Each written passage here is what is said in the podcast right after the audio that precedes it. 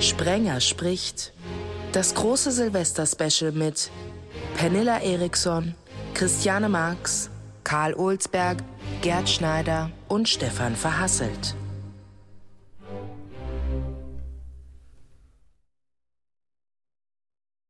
Sprenger spricht ja Hallo zusammen. Freue mich, dass ihr im Silvester-Special dabei seid. Eigentlich müsste es ja Jahresabschluss-Special heißen, weil diese Ausgabe ab dem 29.12.23 online ist. Das klingt weniger gut, auch wenn es das trifft. Denn ich habe eine große Runde zusammengestellt, die zum einen vieles von dem, was in diesem Jahr passiert ist, gut widerspiegelt und zum anderen vieles widerspiegelt, was mein Herzensprojekt so auszeichnet gute Unterhaltung mit einem großen Schuss Humor.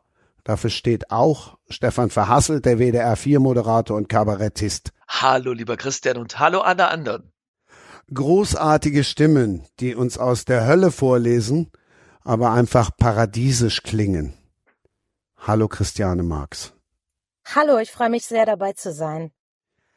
Gerd Schneider hat in diesem Jahr einen Thriller vorgelegt, in dem sowohl Silvio Berlusconi als auch Geldwäsche sowie Drogenkartelle eine große Rolle spielen. Hallo zusammen, ich freue mich dabei zu sein. Danke. Karl Olsberg, der steht für Gäste, die gerne wiederkommen und noch wichtiger, er steht schon seit Jahren für das Thema, was in diesem Jahr bei uns erst so richtig durch die Decke gegangen ist, für KI. Hallo. Hallo, ich freue mich auch sehr, wieder dabei sein zu dürfen. Und ich verspreche auch, dass ich äh, mir nur die Hälfte von ChatGPT vorsagen lasse heute. Die Klimakrise, an der kommt auch niemand vorbei. Ich als Leser nicht und als Host auch nicht. Eine, die ich gerne lese und wo ich total happy bin, dass sie die Einladung angenommen hat, ist Pernilla Eriksson. Hey Pernilla. Uh, hello, hi, vielen Dank. Ähm, ich bin die Autorin der Bücher über die Polizistin Lili Hild im Feuer und im Sturm. Die deutschen Leser haben mich wunderbar empfangen und ich freue mich sehr, mit ihnen zu sprechen. Aber äh, leider ist mein Deutsch jetzt ziemlich schlecht. Ich habe in der äh, Schule Deutsch gelernt, aber ich habe selten die Gelegenheit, es zu üben. Der Rest des Gesprächs wird also auf Englisch sein. Did you get that? Ja, klar. Aber, Wunderbar. I really tried. I'm sorry. I hope I didn't offend the, the, the, the uh, German language. das war perfekt. Also, sch schön langsam sprechen. Stefan, das kennst du ja vom Radio auch. Das kenne ich vom Radio auch und ich wollte schon gerade sagen, schönen Gruß an die Studentin aus Uppsala. So heißt, glaube ich, der Ort in Schweden. Gibt's den noch? Yeah, there's um, still a lot of students in Uppsala. Yeah, uh, uh, Uppsala has a great university. And it's a song in Germany. Oh, is it? Can you sing it for me? Oh, it's from the 60s. Sounds wonderful. Can I hear it? äh, Jetzt bin ich auch neugierig. Tja, schön sich in die Sch gerät. No, you don't have to sing. But, yes. um, also er muss singen, weil ich ja die GEMA-Gebühren nicht bezahlen kann. Der kennt das vom Radio. Der drückt da einfach auf den Knopf und dann kommt Genau. die Musik. Ja, ist aber nicht. Ich kann mir die GEMA nicht leisten. Du musst jetzt singen. ja, genau, lieber Christian. Und wetten, das ist vorbei. Die letzte Ausgabe war dieses Jahr übrigens auch ein Highlight des Jahres. Also ich lasse es Hm. besser mit dem Singen sein, denn ich habe die Wette ja nicht verloren. Das war ja nur eine Frage. Dann, ähm, Pernilla, kriegst du jetzt keinen Gesang, aber du kriegst schön langsam sprechen.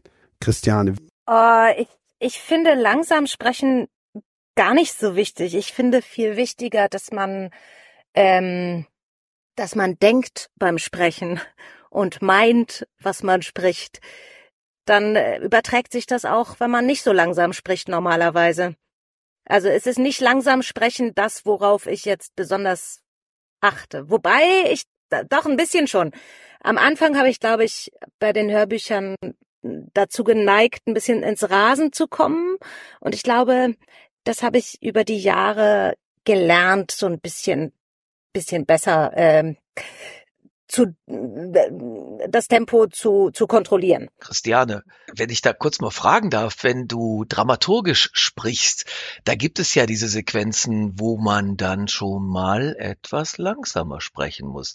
Ist das eine Übung gewesen für dich oder machst du das so, wie das da im Text quasi drin steht?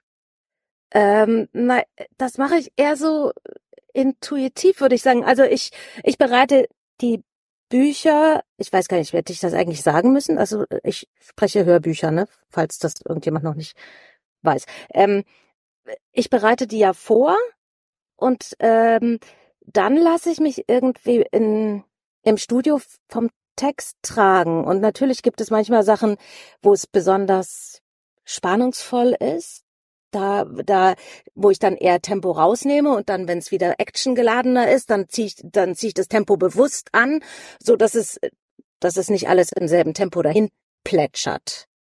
So würde ich sagen. Aber das hängt, also da lasse ich mich vom vom Text tragen, denke ich.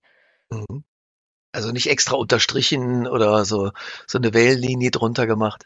Nee, das habe ich tatsächlich, also ganz, manchmal schreibe ich mir auch sowas wie langsam oder so daneben, aber eigentlich eher selten. Ja, bei der Verkehrslage, das sage ich ganz ehrlich, zieh es wirklich schnell durch, weil die Leute wissen ja, auf welcher Autobahn sie sind. Das heißt, sie warten eigentlich nur auf genau ihre persönliche Strecke, ob das die A1 ist, die A40 beispielsweise. Und äh, ja, und dann wird schnell durchgezogen, damit der nächste 80er laufen kann bei WDR 4. Gerd. Ja, mein Einsatz. Ähm, ja, also ich bin äh, von Haus aus Regisseur, äh, mittlerweile auch Schriftsteller, also Autor war ich sowieso schon für Drehbücher. Äh, das schnelle Sprechen oder das langsame Sprechen, das ist beim Film ähm, durchaus manchmal ein Thema, aber eigentlich auch nicht unbedingt so, weil ähm, meistens sind die Leute verklippt also die haben halt einen, einen Clip irgendwo versteckt oder halt äh, der Angler ist mit dabei, der Tonangler und das Mikro ist dann halt sehr nah an den Personen dran.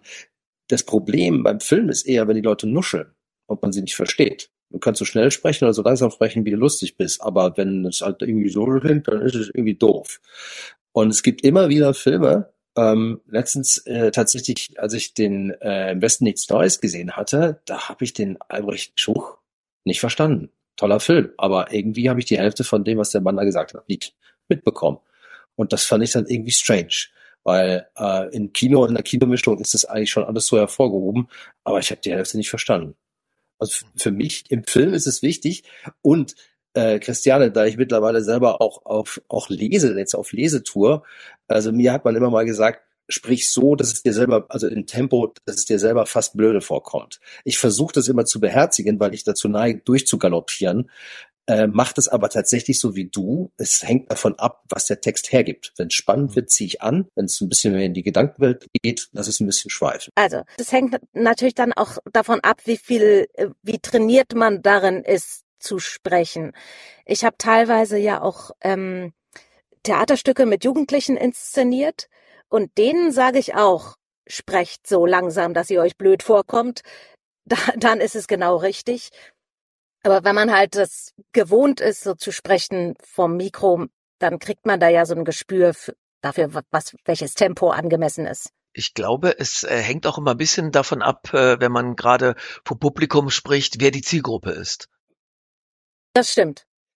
Das stimmt. Für Jugendliche braucht man nicht so langsam zu sprechen wie für Senioren.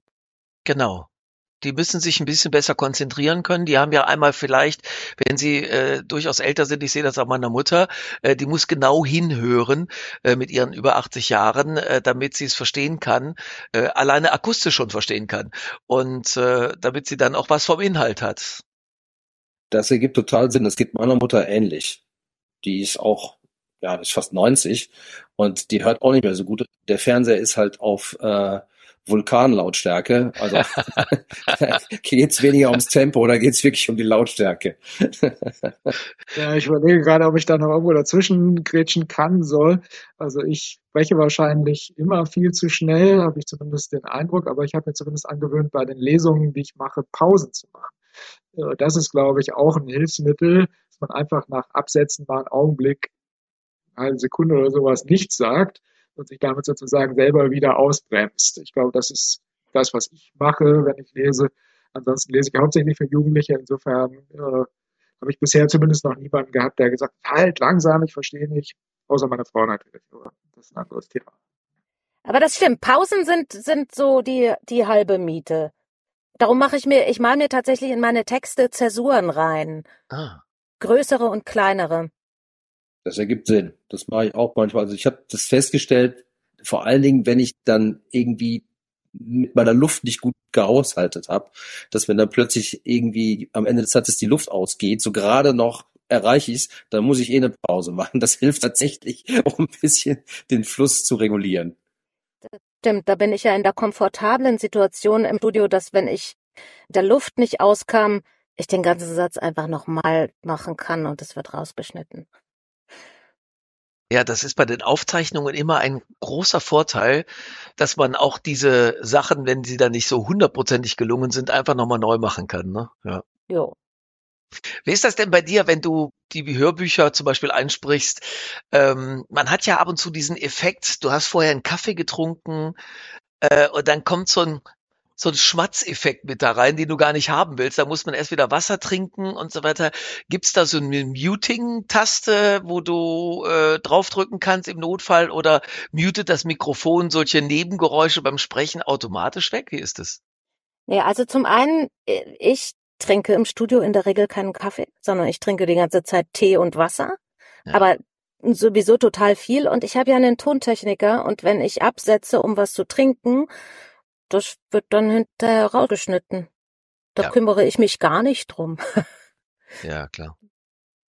Aber kennst du das nicht, Christian, auch wenn, wenn es so, so Klickgeräusche macht? Weiß ich nicht, wenn man halt irgendwie was gegen den Apfel gegessen hat oder sowas. Also du bist eigentlich frei und denkst, du sprichst ganz normal und der Tontechniker sagt so, ah, ich höre dann Klicken die ganze Zeit. Ja, dann sagen die, trink mal was. Und ähm, da habe ich aber auch noch nicht so richtig den, den äh, kein so richtiges Allheilmittel, weil das ist so tagesformabhängig. Manchmal macht man mehr Mundgeräusche und manchmal nicht. Ich spreche allerdings im Studio nicht mit Mikrofon, äh, mit Kopfhörern, weil ich das total unangenehm finde, wenn ich mich jetzt, äh, wenn ich mich so doll höre, weil mich dann genau solche Geräusche total rausbringen würden. Mhm. Ähm, so dass ich das dann gar nicht so doll wahrnehme. Was mich viel mehr wahnsinnig macht, ist, wenn mein Magen Geräusche macht. Das ist ganz schrecklich, weil der, also der macht ja nicht nur Geräusche, wenn er Hunger hat, sondern der macht auch Verdauungsgeräusche und ähm, das ist mal mehr und mal weniger und da hat man über, leider überhaupt keine Kontrolle drüber. Das sind jetzt viele Informationen. und vor allen Dingen nach dem ausgiebigen Weihnachtsessen würde wahrscheinlich jetzt äh, keine Hörbuchaufnahme angesagt sein, ne? Wäre wahrscheinlich eher ungünstig. Ja, da bist du stumm vor Glück.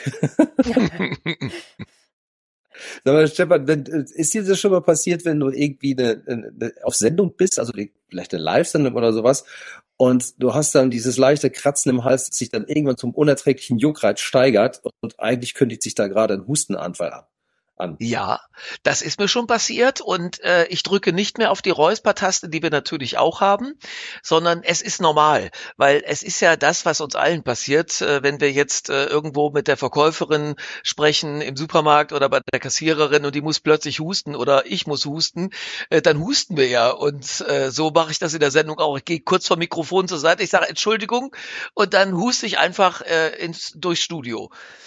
Was mir aber noch nie passiert ist, und da wundere ich mich selber, ich habe auch noch nie niesen müssen. Also wenn du zum Beispiel so eine lange Verkehrslage hast, und die haben wir ja in Nordrhein-Westfalen, jeden Tag, ja, bis auf Feiertage, äh, dann liest du schon mal ah, anderthalb Minuten. Und gerade im Sommer, ich habe so ein bisschen ähm, ja so Heuschnupfensymptome, da kann es ja oder könnte es ja passieren, dass man mal niesen muss. Aber es ist noch nie passiert. Warum, weiß ich auch nicht. Wahrscheinlich, weil man so ange angestrengt ist oder konzentriert ist, ich kann es ja nicht sagen. Ich glaube, dass das so ist, dass man, wenn man, wenn man halt mit Fokus ganz dabei ist und man hat ja auch eine andere Körperspannung und dann passieren solche Sachen einfach nicht. Ja. Ich finde das total schwierig, jetzt nicht zu husten, muss ich an der Stelle mal zum Besten geben, weil äh, wenn jemand darüber redet, dass man jetzt eigentlich husten können müsste oder husten könnte, dann weckt sich ja sofort so ein Kratzen im Hals. Ich weiß nicht, ob das so geht, aber. Oh Gott, lass uns schnell das, das Thema so wechseln. Komm, Psychosomatisches Husten. Lass uns aber alle abhusten. Bevor wir alle abhusten, let's get our friend from Sweden on board for a moment. Did you understand something? Have we spoken slowly enough Uh, per minute? I, actually, I think it's uh, well, um, it, it's uh, hard to believe that I used to have uh, straight A's in German when I was in in college, but it's uh, I I get like parts of the conversation, and then other parts of it are completely no. So uh, it's just uh, if you want uh, me to comment on something, just ask me something or uh, in English. Yes. We've just been talking about how it is when you like live or online and you do a reading or something like that and you get like an attack of coughing and you started coughing or sneezing. Well, sneezing actually never happened to any one of us, but you know, if you have this, uh, uh, this thing that the, the cough comes up and you have to let it out. That's one thing. The rest I forgot. Uh, yeah, that's, um, uh, I've been doing a few, um, when, you know, when you're a guest uh, on the radio and, um, I always try to have like a, be equipped with like, um, uh, especially now this season. I don't know. Have you had uh, COVID as well? I've had it Oh. really bad for the first time now, a few weeks. I managed through the whole pandemic, two and a half years and didn't have it. And now this fall, I got really sick. And, um, I don't know if you can hear it, but I'm, I'm still a little bit, like my voice is still affected by it. And, um, I, I was a guest in radio not so long ago and I just brought, um, uh, uh, on on distance from home, and I just brought you know uh, cough syrup and just everything I do c- to manage it because uh, I don't want to start coughing. It'd be so terrible. it seems to, um, uh, and especially if you're uh, when you talk for a long time and your voice gets a little tired, it's really easy to like cough or something. Yeah. So, but it's that season now, isn't it? we have translated Pernilla a bit. Ähm, wir gehen mal davon aus, dass ihr das meiste jetzt auf Englisch verstanden habt. Gerd hat ja für uns schon übersetzt. Die große Frage stellt sich natürlich, wenn wir schon KI-Experten dabei haben, kann ich hier nicht so ein Tool einbauen, dass Pernilla sofort alles übersetzt bekommt in Schwedisch oder in Englisch und äh, andersrum wir dann ihr Englisch sofort auf Deutsch übersetzt bekommen? There is a program if I make a recording and I uh, and it um, then it translates English into German, for example. But then I have to have um, uh, um, I have to pre uh, do samples like finished uh, clips that I can uh, put into it, and then it translates into German. But I there's no program that where I say something and it instantly becomes. Um, Meiner Ansicht to- nach müsste das schon mit äh, vielen Programmen gehen. ChatGPT zum Beispiel kann das im Prinzip auch im Sprachmodus. Das heißt, ich kann was auf Englisch sagen und äh, sage, wir das auf Deutsch. Äh, dass es jetzt so richtig synchron läuft, wie bei einer klassischen Synchronübersetzung, das weiß ich jetzt nicht genau, da bin ich auch kein Experte. Aber mit Sicherheit äh, kann KI das heute schon. Karl, äh, wir haben im Radio schon mal Overvoicing. Also da spricht dann ein, eine Kollegin oder ein Kollege äh, die Stimme etwas zeitversetzt, dass man den Anfang des Originals hört, äh, spricht dann die, die deutsche Fassung davon und endet dann auch kurz bevor der Originalton endet. Ähm, so könnte ich mir das bei KI vorstellen. Gibt es so etwas in der Art? Das müsste doch eigentlich klappen, dass wenn da so fünf Sekunden Luft dazwischen sind. Also prinzipiell geht das mit Sicherheit. Ich äh, weiß jetzt nicht genau, welche Tools es da schon gibt, die das können, aber ich kann mir sehr gut vorstellen, dass es solche Software schon gibt. Auf jeden Fall gibt es äh, Software, die das sehr gut übersetzen und auch sprechen kann, äh, so dass man äh, das mit Sicherheit mit einer gewissen Zeitverzögerung auf jeden Fall hinkriegt. Simultan, wie gesagt, weiß ich nicht genau, was da für Tools äh, aktuell schon auf dem Markt sind. Das ändert sich ja auch minütlich mehr oder weniger. Kann also sehr gut sein, dass während wir jetzt hier äh, reden, schon wieder ein neues Tool rauskommt, das genau das macht. Die Entwicklung ist schon rasant, oder, Karl? Also das, das geht ja gefühlt jede Woche kommt ein neuer, äh, äh, eine neue Kuh aufs Eis. Wahnsinn. könnte man in der Tat so sehen, ja. Also das ist auch, also ich, ich kann es kaum glauben, dass es äh, kaum mehr als ein Jahr her ist, dass ChatGPT rauskam, dass äh, die Welt sich komplett äh, gedreht hat, die KI-Welt gleich mehrfach, äh, was dieses Jahr alles passiert ist, das ist schon wirklich extrem. Und es sieht ja nicht so aus, als wenn es jetzt nächstes Jahr äh, nicht ähnlich weitergehen würde. Es ist ja schon wieder einiges angekündigt. Und äh, ich erwarte da schon noch die eine oder andere Überraschung. Ähm, ob es so dramatisch wird wie dieses Jahr mit OpenAI und großem Führungskriegsdrama, äh, das weiß ich natürlich nicht. Aber auf jeden Fall bleibt es spannend, das würde ich schon so sehen. Ich finde das Thema mega gruselig, muss ich gestehen. Mhm. ja, ich auch. Ich auch. Also Deswegen schreibe ich ja Gruselromane darüber. ich meine, zum, zum einen, weil es halt ja äh, Berufszweige gefährdet mhm. und äh, zum anderen, weil man äh, ja man kann ja wirklich gar nichts mehr trauen, ja. ob das jetzt echt ist oder nicht. Das ist in der Tat äh, eines der großen Probleme. Ja, in der Tat. Also es gibt schon sehr, sehr gute Sprachsynthese-Software. Eleven Labs ist zum Beispiel eine Firma, die sehr gute äh, künstliche Stimmen macht. Ich benutze die in meinen Videos, um englische äh, Stimmen äh, zu machen. Das hört man nicht. Also mich hat mich auch schon Leute gefragt, mit wem hast du denn dazu zusammengearbeitet? Wer spricht denn das? Äh, nein, das ist nur eine Software. Das merkt man aber nicht. Und äh, es gibt auch schon künstliche Sängerin, äh, was ich total cool finde, weil ich so als Hobbymusiker immer davon geträumt habe, mal mit jemandem zusammenzuarbeiten, der wirklich singen kann. Äh, das ist nie passiert. Jetzt kann ich mir das einfach für 69 Dollar kaufen. Das ist schon auch krass. Äh, das geht natürlich so weiter. Und in der Tat, man weiß nicht genau, ob der Olaf Scholz, der einem da gerade im Internet irgendeinen Quatsch erzählt, äh, ob der jetzt wirklich der Olaf Scholz ist oder nur ein Fake. Das wird mit Sicherheit immer schwieriger werden zu unterscheiden. Und das ist natürlich ein echtes Problem, weil es einfach auch das Vertrauen generell untergräbt. Und das ist ja bekanntlich sowieso schon nicht mehr so äh, gut in die öffentlichen Institutionen, in die Politiker, in die Medien und so weiter. Und je mehr Fakes wir jeden Tag um Ohren bekommen, umso mehr sind dieses Vertrauen, fürchte. Aber Karl, der, der Olaf Scholz als Kanzler äh, im September mit der Augenklappe, der war echt. Vermute ich, ja, man weiß es nicht. ja, doch, ich glaube schon. Sowas hätte sich eine KI wahrscheinlich nicht ausgedacht. Olaf Scholz mit Augenklappe. Äh, aber man weiß es nicht. Äh, also auf jeden Fall, äh, gerade gab es ja so eine Aktion von einem Künstlerkollektiv, wo er dann die AfD angeblich verbieten wollte. Zentrum für politische Schönheit ist ein super Video. Ja, ja, also ich bin das ehrlich gesagt gar nicht so toll, weil ich finde, wir sollten gerade wenn wir es sozusagen ernst meinen, wenn wir versuchen, wirklich was für die Demokratie zu tun, nicht genau die Tools benutzen, die die Demokratie untergraben. Äh, finde ich, so finde ich auch. Ich finde, finde ich absolut auch.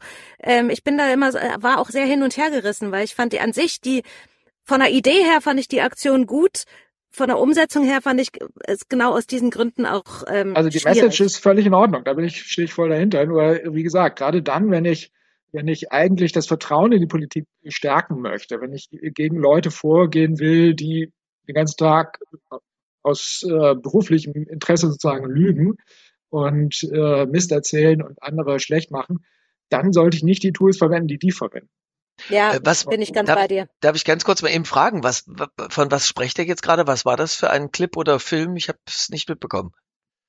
Das war ein, ein Videoclip, äh, wo Olaf Scholz gefaked wurde, äh, auch mit ah. seiner Stimme dann erzählt hat, äh, dass er die AfD verbieten wird. Also ah, es, es, läuft ja tatsächlich ein Antrag, also es, oder eine Petition, äh, um die AfD zu verbieten. Und hinter diese Petition hat sich das Zentrum für politische Schönheit, die ja auch schon auch viele andere ähm, aufsehenerregende Aktionen gemacht haben, gestellt und die haben da eben dieses Video produziert. Hm. Muss mal googeln unter. Nach eher der AfD geholfen haben als irgendwie jemand sonst. Äh, aber wie gesagt, das ist vielleicht auch ein bisschen äh, Geschmackssache und manchmal äh, ist es ja auch so wie bei den Klimaklebern, die erstmal sehr viel Widerstand erzeugen, aber andererseits dann auch das sogenannte Overton-Window verschieben. Das heißt also, das, was als akzeptabel angesehen wird, äh, ausweiten, sodass dann andere wie zum Beispiel die Fridays for Future Bewegung, plötzlich nicht mehr als die Extremisten gesehen werden, sondern als halbwegs gemäßigte Menschen. Das kann also auch solche Effekte haben. Äh, insofern ist es immer sehr schwer einzuschätzen, was bringt das jetzt eigentlich beim Strich, was verschiebt das jetzt wirklich. Trotzdem, ich bin kein Fan davon. Ich äh, bin ehrlich gesagt ein Fan von Ehrlichkeit, von Aufrichtigkeit und möglichst nicht fake. in einer Welt, in der das immer schwieriger wird, äh, das von Fake zu unterscheiden. Mhm. Bin ich ganz bei dir. Ja, Ja. ergibt Sinn. Also von wegen Olaf Scholz mit Augenklappe, dann wäre natürlich auch wünschenswert vielleicht bei Donald Trump mit Maulkorb, ähm, wenn man schon auf, auf die Idee kommt, weil ähm, also um nochmal jetzt auf die äh, künstliche Ja, aber die Augenklappe war ja echt. Ja, der Maulkorb leider nicht.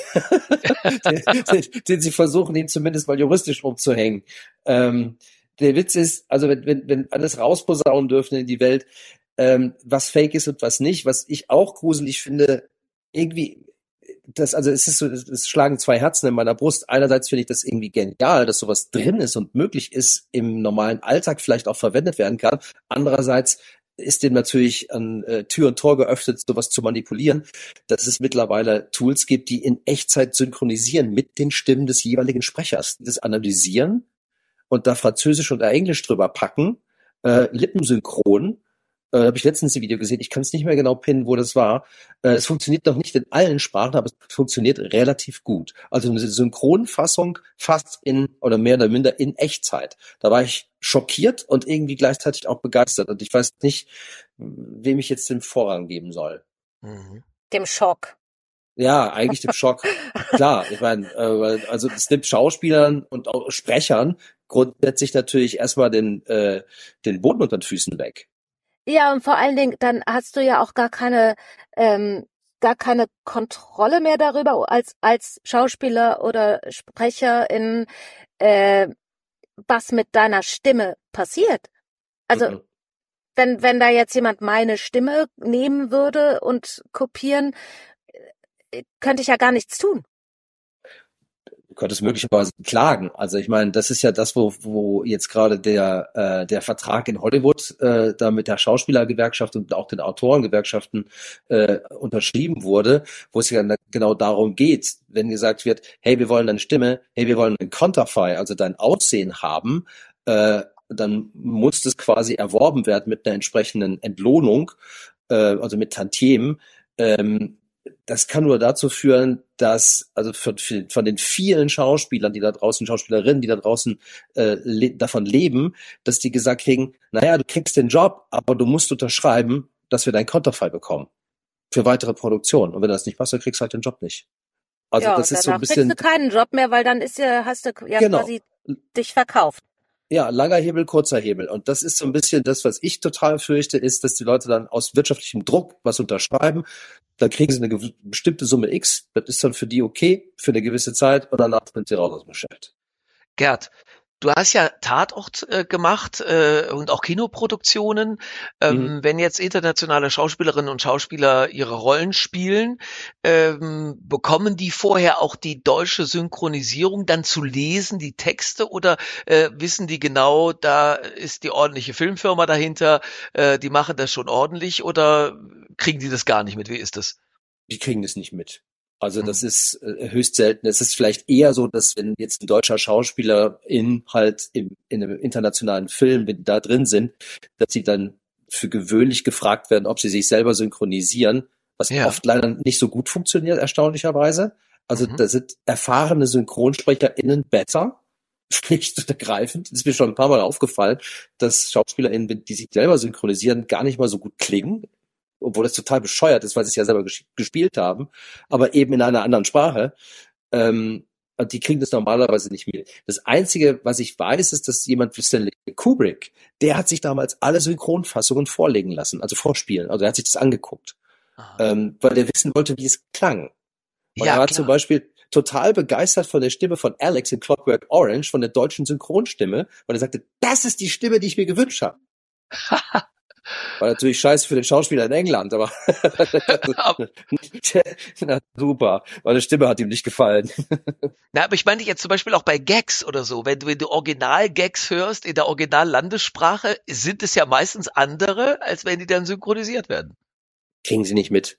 Das ist, ähm, Okay. das, das geht gar nicht. Die, die Leiter ist viel zu lang, dass das doch irgendwie bei, bei SchauspielerInnen ankommen würde. Höchstens bei Produktionen. Und auch da ist es echt kritisch. Also gerade bei Serienproduktionen, ich irgendwie eine Folge oder eine Staffel äh, Homeland damals, die spielte in Berlin. Da hat ein, ein Freund von mir mitgespielt, der René Ifra, der Deutsch und Englisch fließend spricht, weil er Deutsch-Amerikaner ist, der hatte da eine Rolle. Äh, und mir ist aufgefallen, im Hintergrund, die ganzen Komparsen, die ja in Berlin da rumrennen und sprechen, die wurden alle in den USA quasi auf Englisch synchronisiert. Aber beziehungsweise, die wurden da nochmal deutsch eingesprochen. Was total bescheuert ist, weil du gehört hast, das ist irgendwie über Google Translate gemacht worden, was noch nicht so gut war. Und die sprechen ein Deutsch, da schlägst du die Hände über dem Kopf zusammen. Und dann habe ich den René mal gefragt, sag mal, wie kann denn das sein? Ihr habt doch in Berlin gedreht. Er sagte, ja, aber das wird in, in LA wird die Post gemacht vom Ton und die jagen da irgendwas drüber. Ja, Wahnsinn. Das war denen scheißegal, was die Leute da reden. Wir nehmen jetzt Pernilla nochmal mit ins Boot, ob sie die Hörbuchsprecherin von ihren Büchern vorher kennt oder ob sie sie überhaupt kennt. Um, yes, uh, I'm very much involved in uh, selecting uh, the actor that reads um, my books in Sweden, and in when they are translated into other languages, I very much rely on um, my uh, uh, the publishing house to make the choice for me. Uh, but I, I, I, trust them to make a good choice, and they usually select uh, an actor that is uh, um, that has done a lot of um, audiobook readings and uh, has great experience. And uh, well, I've been getting a lot of uh, great reviews and uh, from German readers, so I, I, think they're very happy with the audiobooks in uh, in in Deutsch. Yeah, but it's it's very important uh, with the uh, to choose an actor that has the right tone and the right voice and really um, understands the the script and the story that they are telling and um, that they uh, um, I I really want them to read it at least one time, maybe more, to just get a, a good understanding of the story that they are telling. Uh, because sometimes I hear actors use um, a little bit the some actors are a little bit off in their tone. Like if they're reading a thriller it really has to read as a thriller. Uh, you have to connect to the story that you're telling. Um, but i'm very i'm very happy with the actors that's done uh, the work with my book. Vanilla Als ich gelesen habe, dass du hier im Podcast dabei sein würdest, habe ich sofort geguckt, was du geschrieben hast und habe gedacht, oh, Schweden-Krimis, die würde ich aber gerne einlesen. Und dann habe ich gesehen, oh, die sind schon eingelesen. Und die sind wirklich von einer ganz, ganz tollen Kollegin eingelesen, Ulrike Kapfer, die ich auch sehr schätze und mag. Und ähm, die hat es mit Sicherheit ganz wundervoll gemacht, auch wenn ich es ebenfalls gerne getan hätte. weil ich so gerne äh, skandinavische Krimis lese. Ich würde gerne von Pernilla mal hören, ob sie denn ihr eigenes Buch in Schweden selber liest. No, no, no. um, uh, I, I think actors do a much better job than I uh, possibly ever could. Uh, so um, we we have uh, great actors that that do that job, and um, and and I don't know if it's the same in. Uh, I know it's in, it's uh, Ulrike Kapfer in in Germany, and she's done yeah. an excellent job. She is amazing, and. Um, but I, I, think it's the same in Germany that there are some actors' voices that are that are more popular than other, and uh, so you have to book them uh, way ahead before your book is finished, so that you can make sure that you get the voice that you want for your audiobook. Is it like that in Germany? That some actors' voices are more popular than others? Auf jeden Fall. Es sind, ich habe den Eindruck, dass vor allem Schauspieler, die man auch aus Film und Fernsehen kennt, halt äh, beliebter sind. Aber es gibt inzwischen auch einige, die wirklich nur Hörbücher machen und die sehr bekannt sind darf ich euch an dieser Stelle die Weihnachtsausgabe empfehlen, wo Uwe Teschner zu Gast ist. Ich empfehle euch, weil die Podcasts ja alle zeitlos sind, dann auch gerne an dieser Stelle die Silvesterausgabe vom Vorjahr, wo Dietmar Wunder zu Gast war. Also wenn die Schauspieler dir jetzt nicht die Arbeit wegnehmen oder andersrum, wenn die Schriftsteller dir jetzt nicht die Arbeit wegnehmen, hast du dann die Befürchtung, dass KI das eventuell schafft, Christiane? Ähm, ich, ich weiß nicht, ich möchte das nicht glauben.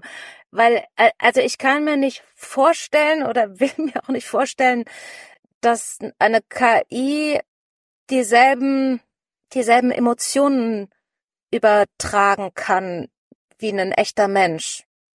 Genau. Ich kann mir nicht vorstellen, dass eine KI in derselben, in derselben Tiefe und Intensität einen Text erfassen und vermitteln kann. Aber ich weiß es nicht. Keine Ahnung. Also ein bisschen Sorge macht mir das schon. Ich könnte es mir vorstellen, beispielsweise im, im Sachbuchbereich könnte ich es mir schon vorstellen, aber bei, oh, bei Romanen hoffe ich zumindest, dass das nicht dazu kommt. Karl, ich hätte auch den Gedanken, was die Gefühle anbelangt. Ähm, kriegt das eine KI so genau hin? Wie weit ist da die, die, die Technik und auch die, die Wissenschaft? Ja, also aus meiner Sicht, äh, ich habe nicht den geringsten Zweifel, dass KI das kann. Äh, jetzt noch nicht so richtig gut. Äh, also die, ich, die äh, KI-Stimmen, die ich bisher kennengelernt habe, die sind schon wirklich nicht zu unterscheiden, wenn es um Sachtexte geht. Aber in der Tat, wenn es jetzt irgendwie um, um emotional aufgeladene Szenen geht, äh, dann können die das äh, zumindest, ohne dass man da ein bisschen trickst, nicht so ohne weiteres. Aber das ist mit Sicherheit nur eine Frage der Zeit und zwar nicht besonders langer Zeit. Also es wird mich überhaupt nicht wundern, wenn schon äh, im nächsten Jahr da je, äh, beispielsweise eine KI in der Lage ist, wirklich emotional Texte rüberzubringen.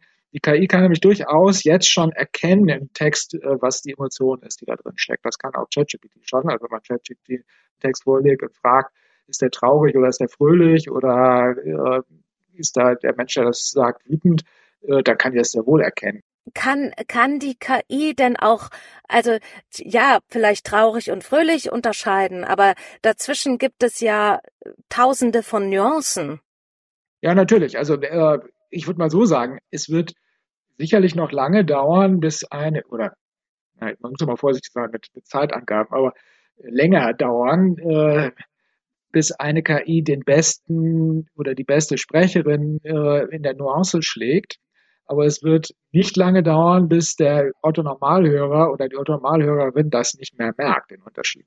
Äh, außer vielleicht, äh, wenn man zu direkt nebeneinander spielt. Mit anderen Worten, ganz, ganz viel wird automatisiert eingesprochen werden und die Leute werden es so hinnehmen und werden sagen, ja gut, äh, so ist es halt, ähm, ohne dass, dass wir da jetzt irgendwie erleben werden, dass ein großer Aufschrei äh, kommt, weil die Qualität so schlecht ist. Und so ähnlich wird es auch bei einem Romanschreiben sein. Da mache ich mir überhaupt keine Illusionen.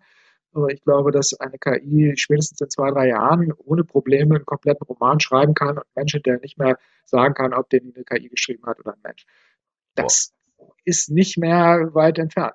Und äh, die Frage ist, was, was passiert dann? Was machen wir dann? Ja, was machen wir als äh, Romanautorinnen, als Schauspielerin, Hörbuchsprecherin und so weiter, dann sind wir dann äh, arbeitslos, vielleicht. Aber es gibt so Beispiele, die mich dann doch äh, denken lassen, ja, vielleicht wird es gar nicht so schlimm, zumindest nicht in dieser Hinsicht. Äh, wenn ich zum Beispiel an die äh, Porträtmalerei denke, vor 150, 200 Jahren war das so der Broterwerb der Künstler oder der Leute, die malen konnten und dann fiel das plötzlich weg, als die Fotografie kam. Und äh, damit wurde die Malerei aber erstmal befreit von, der, von dem Zwang, sozusagen das Gegenständliche zu machen. Und es kam viel mehr darauf an, wer jetzt ein Bild gemalt hat, als äh, ob das jetzt 100% detailgetreu war. Und so ähnlich äh, stelle ich mir das jetzt in den anderen Kreativfächern, sage ich mal, allgemein äh, auch vor, dass es weniger darauf ankommt, dass wir in der Lage sind, sozusagen eine zusammenhängende Geschichte zu erzählen oder einen Text vorzulesen oder ähnliches, sondern es mehr darauf ankommt, was wir persönlich äh, da reinstecken, was wir für eine Botschaft übermitteln wollen. Und dass die Menschen, die das dann kaufen, konsumieren, wie auch immer, eher auch an den Menschen dahinter interessiert sind, als nur an der Botschaft. Wenn wir das hinkriegen, ich glaube, dann haben wir durchaus eine Zukunft, äh, unabhängig davon, dass die KI alles besser kann als wir. Das wird so kommen, da habe ich überhaupt keinen Zweifel dran. Ähm, aber die Frage ist ja, wie gehen wir dann damit um? Ein anderes Beispiel, was ich immer gerne nehme, äh, das Schachspiel als äh, Kasparov geschlagen wurde von Deep Blue 1997, da haben viele gesagt, naja, Schach, das war's jetzt. Das können wir eigentlich jetzt sein lassen, weil die Maschinen sind jetzt besser und dann lohnt sich das ja gar nicht mehr. Heute gibt es aber tatsächlich mehr Schachspieler als damals, über 600 Millionen weltweit. Und der Spaß an Schach ist immer noch da. Man spielt es halt nur nicht gegen Maschinen, weil da hat man null Chance.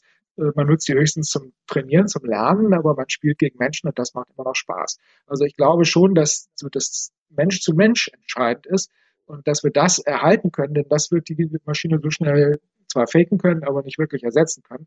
Aber zu glauben, dass wir irgendwas können, was eine Maschine nicht kann, auf Dauer, halte ich für eine Illusion, ehrlich gesagt. Müsste es dann gekennzeichnet sein, so etwas? Das ist eine sehr gute Frage. Äh, meiner Ansicht nach ja. Ich glaube, im äh, dem neuen Entwurf des EU AI Acts ist auch sowas vorgesehen, dass äh, eben gesagt werden muss, wenn es sich um eine künstliche äh, Stimme zum Beispiel handelt oder äh, künstlich erzeugten Text in bestimmten Kontexten. Äh, die Frage ist, ob das dann viel ändert. Kann sein. Ne? Also es kann durchaus sein, dass äh, sozusagen das Qualitätsmerkmal von Menschen gemacht äh, da in Zukunft eine große Rolle spielt. Es kann aber auch sein, dass die Leute sagen, nee, äh, das hat ein Mensch gemacht, das will ich nicht, da ist ein Fehler drin. Weiß man nicht so genau, kommt sicherlich auch darauf an, was es ist. Aber ja, so eine Kennzeichnungspflicht halte ich schon für sinnvoll.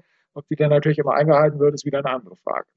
Also ich kenne es von jetzt von unserem Verlag, von, von Mert Salisi und Malm, dass dort angestrebt ist, äh, und beziehungsweise sie arbeiten schon dran, dass also jeder Autorin unterschreiben muss, ähm, dass das nicht mit Hilfe von der KI erstellt wurde, das Manuskript.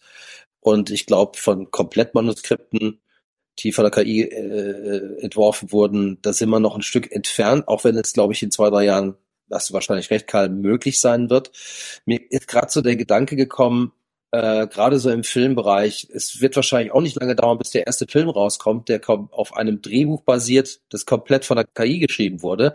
Da werden einige jubeln, andere toben. Ich glaube aber, dass, ähm, wo du gerade das Bild mit der Fotografie brachtest, ähm, es wird wahrscheinlich so sein, dass es SchauspielerInnen rein aus dem Rechner geben wird, was ja jetzt schon auch der Fall ist, äh, und aber auf, man wird auf Menschen nicht verzichten können, weil, glaube ich, auch das Publikum mit rein digitalen Charakteren nichts anfangen kann. Mhm. Also die würden vielleicht geguckt werden, aber das würde im Grunde genommen äh, jemanden zu begegnen, der das gespielt hat, ja, also einen lebenden Menschen mit Stimme, den man berühren kann, äh, der einem meinetwegen auch ein Autogramm geben kann, das hat immer noch einen anderen Reiz. Also wenn ich jetzt Filme gucke, die komplett aus dem Rechner sind, wo kein einziger Charakter real ist, und ich rede nicht von Animationsfilmen, ähm, dann hat das keinerlei Berührungspunkt mehr mit meinem Leben. Ich kann diesen Leuten niemals begegnen. Das ist auch uninteressant. Ich, ja. Ich fand das klasse ähm, im letzten Harrison Ford, der jetzt auch in diesem Jahr äh, rauskam ähm, wo Harrison Ford ja nochmal in Jung dargestellt wurde. Das war ja auch äh, mit Hilfe von Computeranimationen gemacht. Das fand ich aber in Ordnung, weil das ja der Harrison Ford ist, den wir aus den ersten Indiana Jones Filmen kennen. Mhm. Wie, stehst ja. du dazu als Filmemacher? Also äh, da muss ich auch sagen, da bin ich auch so ein bisschen zwiegespalten. Es ist natürlich okay, wenn Harrison Ford das spielt und man kann den halt digital dann noch äh, quasi wieder jung schminken. Ähm, äh, oder sagen wir mal, was es ja auch schon gibt, ist, äh, dass äh, Kollegen, Schauspielkollegen während des Drehs gestorben sind und mussten dann quasi computertechnisch noch wieder reingebracht werden. Mhm. Ähm, also quasi aus der Not geboren. Ähm, es wird gen genau dann kritisch, ähm, wenn man sagt, naja, die Leute leben nicht mehr, aber ich würde sie gerne mal im Film. Und ja. wenn wir dann die Möglichkeit haben, wir haben so eine Art Bodyscan und können die machen und tun lassen, was wir wollen. Und da strebt es ja hin in die Ecke. Darum ging es ja in dem Streik der Schauspieler in, in, in Hollywood, zu sagen, nee, ihr kriegt einfach nicht pauschal das Recht an unserem Körper. Ja, Weil ja. theoretisch kannst du dann die nächsten tausend Jahre lang bespielt werden. Hast aber keinen Finger krumm gemacht. Also insofern, ich finde es gut, die Möglichkeiten, die das eröffnet, wie zum Beispiel den Harrison Ford zu verjüngen oder halt ähm, auch das muss gut begründet sein. Es muss immer dramaturgisch begründet sein. Ich kann nicht einfach, keine Ahnung, Freddie Mercury nochmal durchlatschen lassen, nur weil mir danach ist. Ja. Ähm, und selbst dann wird es kritisch, weil der Mann ist tot, der hat nichts unterschrieben. Also da müssten die Erben sagen, Moment mal, so geht's aber nicht, ja. Ähm, prinzipiell ist es, ist es ein Tool, das ist sehr, sehr wertvoll. Und andererseits ist es aber auch gleichzeitig, könnte es der absolute Killer sein. Also ich, ich habe doch nicht die richtige Haltung dazu, aber es macht mir ehrlich gesagt ein bisschen Angst. Mhm. Ja, mir auch. Und ich, es gibt aber ja so viele Bereiche, wo, wo es auch total äh, wirklich ein Segen ist im medizinischen Bereich und so äh, kann es ja eine mega Unterstützung sein. Also mhm. ich habe Typ 1 Diabetes und habe so einen ähm, äh, so ein KI-gestütztes äh, System, was quasi die, die Insulinabgabe steuert anhand meiner aktuell gemessenen Blutzuckerwerte. Da ist es super. Mhm. Nimmt aber auch niemandem die Arbeit weg. Also ich glaube, äh, KI wird ganz, ganz vielen Leuten ganz, ganz schnell die Arbeit wegnehmen. Da müssen wir uns überhaupt nichts vormachen. Die Frage ist aber eigentlich weniger, wie schlimm das ist, äh, denn ganz viel dieser Arbeit äh, wird auch Arbeit sein, die eigentlich keiner richtig gerne gemacht hat. Die macht man halt, weil man Geld dafür bekommt, aber nicht unbedingt, weil man die so gerne machen will. Das gilt jetzt natürlich nicht gerade für meinen Beruf, aber für viele andere, die da automatisiert werden, auch. Das ist also eigentlich gar nicht unbedingt so was Schlimmes. Wir haben ja schließlich auch durch Automatisierung schon die Landwirtschaftsjobs abgeschafft und äh, viele Jobs in der Fertigung äh, automatisiert, die dann wegfielen. Aber dadurch geht es den Menschen nicht automatisch insgesamt schlechter. Die Frage ist eher, wie verteilt man das dann so, dass äh, die Menschen immer noch gut leben können äh, und vielleicht mit der gewonnenen Freizeit dann Sinnvolles anfangen können. Deswegen glaube ich schon, es wird beides geben. Es wird künstliche Figuren geben, gibt es ja auch jetzt schon, äh, auf TikTok zum Beispiel, so eine künstliche Sängerin, die eine riesen Fangemeinde hat, äh, obwohl sie überhaupt kein Mensch ist. Äh, es wird Filme geben, die komplett computergeneriert sind. Superheldenfilme kann ich mir zum Beispiel sehr gut vorstellen.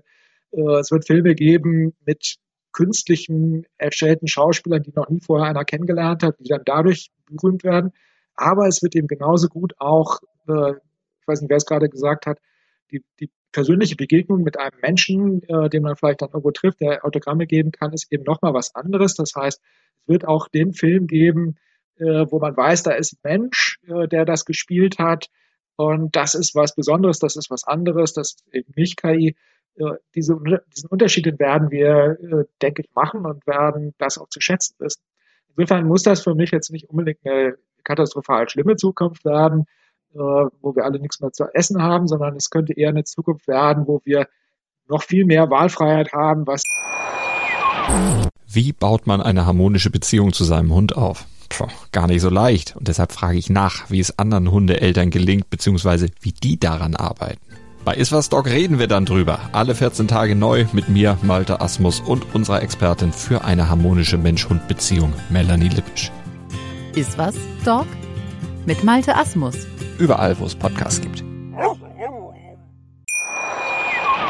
Wir mit unserer Zeit machen können und wie wir unsere Kreativität einsetzen können, ohne gezwungen zu sein, bestimmte Dinge machen zu müssen, die wir vielleicht gar nicht machen wollen, einfach nur um Geld zu verdienen. Das wäre so die utopische Vision. Es gibt natürlich äh, noch eine ganz andere, düstere Vision, aber das ist dann ein anderes Thema. Aber ich, ich habe weniger Angst vor dem Jobverlust, äh, zumindest mittelfristig, muss ich sagen. Kurzfristig kann das schon zu ziemlichen Umwirkungen führen, besonders da. So, ist ja schön, dass noch ein paar da sind und auch so ein paar echte Hörer und Hörerinnen die sich nicht am Weggruseln lassen. Ihr bleibt. Das Leben dauert ewig.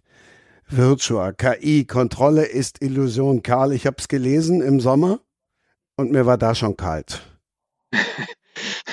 also, mir ist auch äh, immer wieder kalt geworden beim Schreiben und dann noch mehr, als ich dann äh, das Buch quasi äh, fertig hatte und dann gesehen habe, wie die KI sich eigentlich äh, da erst so richtig rasant entwickelt hat. Ich habe das Buch äh, 20, äh, schon selber nachrechnen, 2021 angefangen zu schreiben, 2022 fertiggestellt. Im äh, Herbst, im Oktober war es, glaube ich, fertig und dann kam kurz danach ChatGPT und dann musste ich eigentlich auch schon alles wieder fast neu schreiben. Also nicht ganz, aber ich musste tatsächlich eine Stelle im Buch ändern, äh, die noch davon ausgegangen war, dass das, was ich da beschrieben hatte, noch nicht möglich war und ChatGPT konnte das dann schon. Also das äh, hat mir auch ein bisschen Angst gemacht. Dann spoiler mal ein bisschen für alle, die es noch nicht kennen. Ja, in Virtual geht es, äh, wie der Name auch eigentlich fast schon sagte, um eine virtuelle Figur, eine KI, äh, die anfängt, die Menschen so ein bisschen zu manipulieren, ein bisschen vielleicht untertrieben. Und äh, ich will gar nicht zu viel verraten, aber die Grundsorge, die ich natürlich habe und die sich in dann auch widerspiegelt, ist, dass wir uns hier eine Technik schaffen, die wir weder verstehen noch beherrschen noch kontrollieren können. Das ist leider eben nicht nur in meinem Roman so, sondern in der Realität äh, deutet sich das auch an. Äh, als ich das geschrieben habe, habe ich immer noch gedacht, das ist noch eine Weile. Und es war auch so, dass zu dem Zeitpunkt kaum jemand äh, diese Gefahr ernst genommen hat. Aber gerade in diesem Jahr ist ganz, ganz viel, hat sich da geändert. Nicht nur, dass äh, einige KIs neu rausgekommen sind, wie GPT-4 zum Beispiel, was inzwischen, glaube ich, auch jeder kennt, äh, was wirklich sehr, sehr eindrucksvoll ist, was das kann, sondern auch, es haben sich immer mehr mahnende Stimmen erhoben, es haben äh, Wissenschaftler Aufrufe unterzeichnet, zum Beispiel äh, gesagt, wir müssen diese Gefahr, die von KI ausgeht, mindestens so ernst nehmen wie eine globale Pandemie oder einen Atomkrieg. Es gab eine große Konferenz im November in London, die sich mit dem Thema beschäftigt hat. Das Ganze wurde im US-Senat diskutiert. Also inzwischen ist dieses Thema wirklich in der breiten Öffentlichkeit angekommen. Karl, ähm, ich frage mal ganz naiv. Das sind ja äh, Computerintelligenz, KI, ist doch im Prinzip aber irgendwo, kommt aus einem Computer das ganze Spiel. Irgendwo müssten die Dinger ja stehen. Die müssen ja, ja auch gefüttert werden. Ja, also richtig, natürlich. Äh, so eine KI läuft auf irgendeinem Rechenzentrum, irgendeinem Server, äh, wobei man da unterscheiden muss äh, die, zwischen den beiden Phasen, dem Training, was eigentlich die Hauptrechenpower braucht, und dann hinterher dem Abspielen äh, des Trainierten sozusagen. Das geht dann wesentlich einfacher mit wesentlich weniger Rechenpower. Aber klar, man braucht natürlich einen Computer dafür und man braucht jede Menge Daten und man braucht einen Algorithmus, der aber recht simpel ist. Und daraus wird dann so ein extrem undurchschaubares sogenanntes künstliches neuronales Netz, äh, von dem keiner weiß, wie es funktioniert. Und das meine ich wörtlich. Auch die Leute bei OpenAI und DeepMind wissen nicht, wie die KI funktioniert, die sie bauen. Und ganz blöd gefragt, den Stecker ziehen, äh, wenn es zu viel wird oder zu schräg wird, äh, das ist da nicht mehr möglich. Das geht dann irgendwie. Wie verbreitet sich das denn da weiter? Ja, es muss sich nicht unbedingt weiter verbreiten. Also wenn man jetzt mal davon ausgeht, dass so eine KI sozusagen wirklich unkontrollierbar wird und wir das merken, äh, dann könnte man natürlich denken, ja gut, dann ziehen wir einfach einen Stecker. Aber so einfach ist es natürlich nicht. Erstens kann äh, so ein System ja durchaus auch auf mehrere, mehr als einem Rechner laufen. Äh, meistens ist es auch so, dass solche KIs verteilt sind. Inzwischen gibt es ja auch Open Source KI-Modelle, zum Beispiel von Meta, das Lama 2, das die kostenlos verbreitet haben. Das läuft inzwischen wahrscheinlich auf Zehntausenden von Rechnern überall auf der Welt. Wenn das also irgendwie anfängt, Dummheiten zu machen, dann ist es sehr schwierig, das wieder abzuschalten. Man kann das Internet abschalten. Aber selbst wenn man jetzt nur einen Computer hätte und einen Ausknopf, dann müsste man den ja auch drücken. Und es kann man nun sehr gut vorstellen, dass die KI gute Argumente präsentieren kann, warum man den nicht drücken sollte. Sei es finanzielle Gründe, weil wenn du den drückst, äh, dann gehst du pleite oder aber auch sowas wie Erpressung oder Drohung. Wenn du den drückst, äh, dann wird irgendwo äh, auf der Welt äh, ein Virus freigesetzt, den ich da deponiert habe. Und der freigesetzt wird, sobald ich nicht mehr das Kontrollsignal sende, um den zu unterdrücken und so weiter und so fort. Also ich kann mir da alle möglichen Fiesheiten vorstellen. Das passiert in dem Roman übrigens nicht, also das ist jetzt kein Spoiler. Aber es ist eben leicht sich vorzustellen, dass man so einen Computer schnell mal ausschalten kann. Aber wenn der Computer wirklich intelligent ist, dann schaltet man genauso, den genauso wenig schnell aus, wie man jetzt Putin schnell ausschalten könnte, obwohl man den vielleicht eigentlich gar nicht haben will. Jetzt Spoiler trotzdem noch mal ein bisschen. Okay, also äh, worum geht's in Virtual genau? Es geht um ein Berliner Startup, Trustable AI äh, nennen die sich, die dann gekauft wurden vor zwei, drei Jahren. Also das Ganze spielt in der nahen Zukunft, äh, noch in diesem Jahrzehnt würde ich sagen. Ähm, und die entwickeln eine KI, die eben sehr gut darin ist, äh, Menschen zu überzeugen, sage ich mal vorsichtig, zu manipulieren. Äh, das Ganze wird aus verschiedenen Perspektiven erzählt, hauptsächlich aus der von Daniel, das ist ein äh, Psychologe, der in dieser Firma anheuert und eigentlich dafür da ist, den Mitarbeitern da bei ihren Stressbewältigungsproblemen zu helfen, aber dann auch sehr schnell merkt, dass es innerhalb dieser Firma erheblichen Knies gibt, dass es dort ein Sicherheitsteam gibt, äh, das sich überhaupt nicht äh, gut versteht mit dem Management. Und oh Wunder, wenn man jetzt die Geschichte äh, sich anschaut, die bei OpenAI in der Realität passiert ist, gerade im November, dann ist das doch schon erschreckend ähnlich äh, dem, was, in, in mein, was ich mit meinem Buch beschreibe. Allerdings bin ich bei weitem nicht so weit gegangen, dass da der CEO gefeuert wird. Sowas hätte ich mir nicht getraut zu schreiben, weil ich gedacht hätte, das glaubt mir kein Mensch. Ich hätte es auch nicht geglaubt, wenn es mir vorher einer erzählt hätte, dass es so kommen wird. Karl, was ist Aber denn da passiert? Bei OpenAI, ähm, da wurde ja der äh, CEO Sam Altman äh, überraschend, für alle komplett überraschend entlassen. Und äh, fünf Tage später war wieder CEO und das Board, was ihn eigentlich entlassen hatte, äh, war zwei Personen reduziert, die quasi hinter der Entlassung es gibt immer noch, soweit ich weiß, äh, interne Querelen zwischen dem Sam Altman und einem seiner wichtigsten Manager. Also das Ganze deutet schon an, dass da unter der Oberfläche erhebliche Spannungen stattfinden und die haben damit zu tun, dass OpenAI ursprünglich mal als ein gemeinnütziges Unternehmen gegründet wurde, mit dem Ziel, KI zu bauen, die eben nicht die Welt zerstört. Und insbesondere Sam Altman als CEO hat dann immer mehr das Ganze kommerzialisiert hat also von der Gemeinnützigkeit immer stärker das in Richtung von, lass uns mal viel Geld verdienen, äh, gelotst, mit, durch eine starke Kooperation durch Microsoft.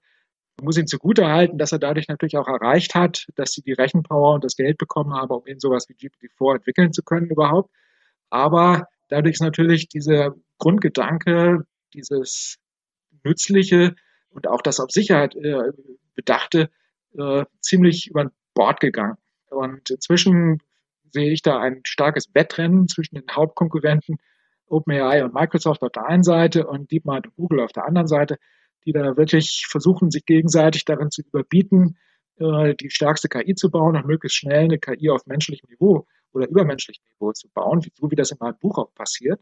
Und wenn wir das irgendwann machen, dann könnte es in der Tat sehr schwierig werden, diese so schlaue KI dann noch unter Kontrolle zu behalten. So ähnlich wie die Gorillas uns auch nicht so richtig Zurück zum Buch. Okay, zurück zum Buch. Äh, Im Prinzip geht es genau darum. Äh, in dem Buch gibt es also interne Konflikte, äh, ähnlich wie bei OpenAI. Der Daniel, der Psychologe, merkt dann, dass insbesondere der Teamchef dieses Sicherheitsteams überhaupt nicht begeistert ist davon, wo die Firma hinsteuert und dann verschwindet er plötzlich und dann fällt auch noch die KI plötzlich aus und anscheinend sind alle äh, Daten gelöscht, äh, mit denen die trainiert wurde und auch das neuronale Netz selber ist, ist kaputt. Äh, und alle denken, oh je, das war's jetzt. Und mysteriöserweise tritt es dann plötzlich, taucht es dann kurz darauf plötzlich wieder auf und funktioniert alles wieder und so weiter. Wie gesagt, ich will jetzt noch nicht alles erzählen, was in, in dem Buch passiert, aber es geht schon um die Frage, wie können wir so ein System eigentlich unter Kontrolle behalten, das wir nicht verstehen. Und das ist so der, der Kern. Ich glaube, das ist vielen nicht bewusst, wie wenig wir verstehen, was wir da brauchen. So ein bisschen so, wie die Leute lange Zeit zwar Feuer benutzen konnten, aber nicht wussten, wie Feuer funktioniert. So ähnlich ist es mit KI eigentlich auch. Ähm, nur, dass wir noch viel weniger verstehen eigentlich, wozu diese Systeme in der Lage sind. Ähm, das, darum geht es in meinem Buch eigentlich auch, dass am Ende dann nochmal äh, Überraschung kommt, nachdem es eigentlich eine ganze Zeit lang so ausgesehen hat, äh, als wenn man das doch alles unter Kontrolle hat. Ja. Das klingt spannend. Ich werde es mal kaufen. ja, ein Käufer, sehr gut. Dann hat sich der Podcast ja, schon gelohnt. nee, ernsthaft, das ist schon, also wenn so mit, mit, mit dieser Art Bücher, ich habe vor Jahren mal äh, auch so einen Science-Fiction-Roman gelesen, ähm, äh, hieß der Snow Crash oder so ähnlich. Ähm, das war schon eine sehr abgefahrene, ja, das war ein sehr abgefahrener Roman. Ich hätte mich bis dato noch überhaupt nicht mit sowas auseinandergesetzt, aber das nähert sich mit riesen Schritten. Also das ist jetzt nicht mehr Science Fiction von in 100 Jahren, sondern da reden wir von wenigen Jahrzehnten. Äh, äh, noch nicht mal, noch nicht mal. Noch nicht also mal das, ja. Glaube ich äh, inzwischen, dass wir noch in diesem Jahrzehnt, also vor dem Jahr 2030, den Punkt erreichen werden, wo wir eine KI haben werden, die sehr vieler Hinsicht das kann, was ein Mensch kann und vielleicht deutlich mehr als das. Schon jetzt sind uns ja KIs in vieler Hinsicht überlegen. Und das dann sehr schwierig wird, mit dieser KI noch richtig umzugehen, die unter Kontrolle zu behalten. Oder besser gesagt, dass wir dann in der Lage sein werden, das zu bauen. Ob wir es dann auch wirklich machen, ist nochmal eine zweite Frage. Aber mhm. momentan sieht es leider alles danach aus. Es kann also schon sehr, sehr bald sehr gefährlich werden. Mhm. Karl, du hast ja äh, promoviert äh, in dieser Anwendung von künstlicher Intelligenz. Ah, das ist ja schon einige Jahre jetzt her. Ja. Äh, was, war, was war für dich damals der Anreiz? Wie bist du überhaupt genau da auf diesen Trichter gekommen? Ja, mich hat das äh, schon äh, eigentlich äh, sehr früh fasziniert. Ich meine, ich bin ja schon ein bisschen älter und Ende der 70er habe ich so meinen ersten Kontakt mit Computern bekommen, damals zum ersten Mal ein Apple II gesehen und Computerspiele erlebt und dachte, oh, wie cool ist das denn? Das will ich auch. Und dann habe ich mir tatsächlich Anfang der 80er meinen ersten Rechner gekauft, äh, TI 99 4A mit 16 Kilobyte Hauptspeicher. Du weißt gar, gar keiner mehr, was das ist. So kleinen Speicher gibt's gar nicht mehr. Äh, das war damals so das Beste, was man kriegen konnte. Habe dann Programmieren gelernt und selber Computerspiele entwickelt, aber natürlich auf einem ganz anderen Niveau, als die heute sind.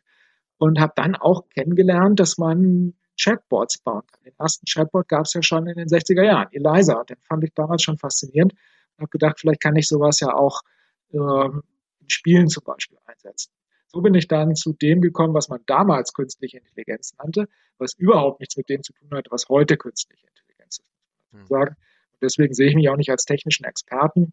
Ich habe natürlich versucht, so ein bisschen zu lernen, äh, wie es wie die Technik heutzutage funktioniert und weiß auch ein bisschen was darüber, aber ein Experte bin ich, weiß Gott nicht. Aber hast du das damals schon vorhergesehen, wo das hingeht? Nein. Also fairerweise muss man sagen, die Idee, dass eine KI so schlau sein könnte wie ein Mensch, die gibt es natürlich schon, seit es überhaupt die Idee gibt, Computer zu bauen. Und Alan Turing zum Beispiel hat einen berühmten Aufsatz darüber geschrieben. Da stand ja auch der äh, berühmte Turing-Test her, wo er eben gesagt hat, eine Maschine ist dann intelligent, wenn ich sie in einem Chat-Dialog nicht mehr von einem Menschen unterscheiden kann. Heute wissen wir, das stimmt so nicht, äh, denn dieser Turing-Test, der misst eigentlich eher die Intelligenz der Testperson als die des Computers. Und man kann heute sehr leicht schon Menschen täuschen und ihnen vorgaukeln, dass da ein Mensch auf der anderen Seite sitzt, wenn das gar nicht stimmt.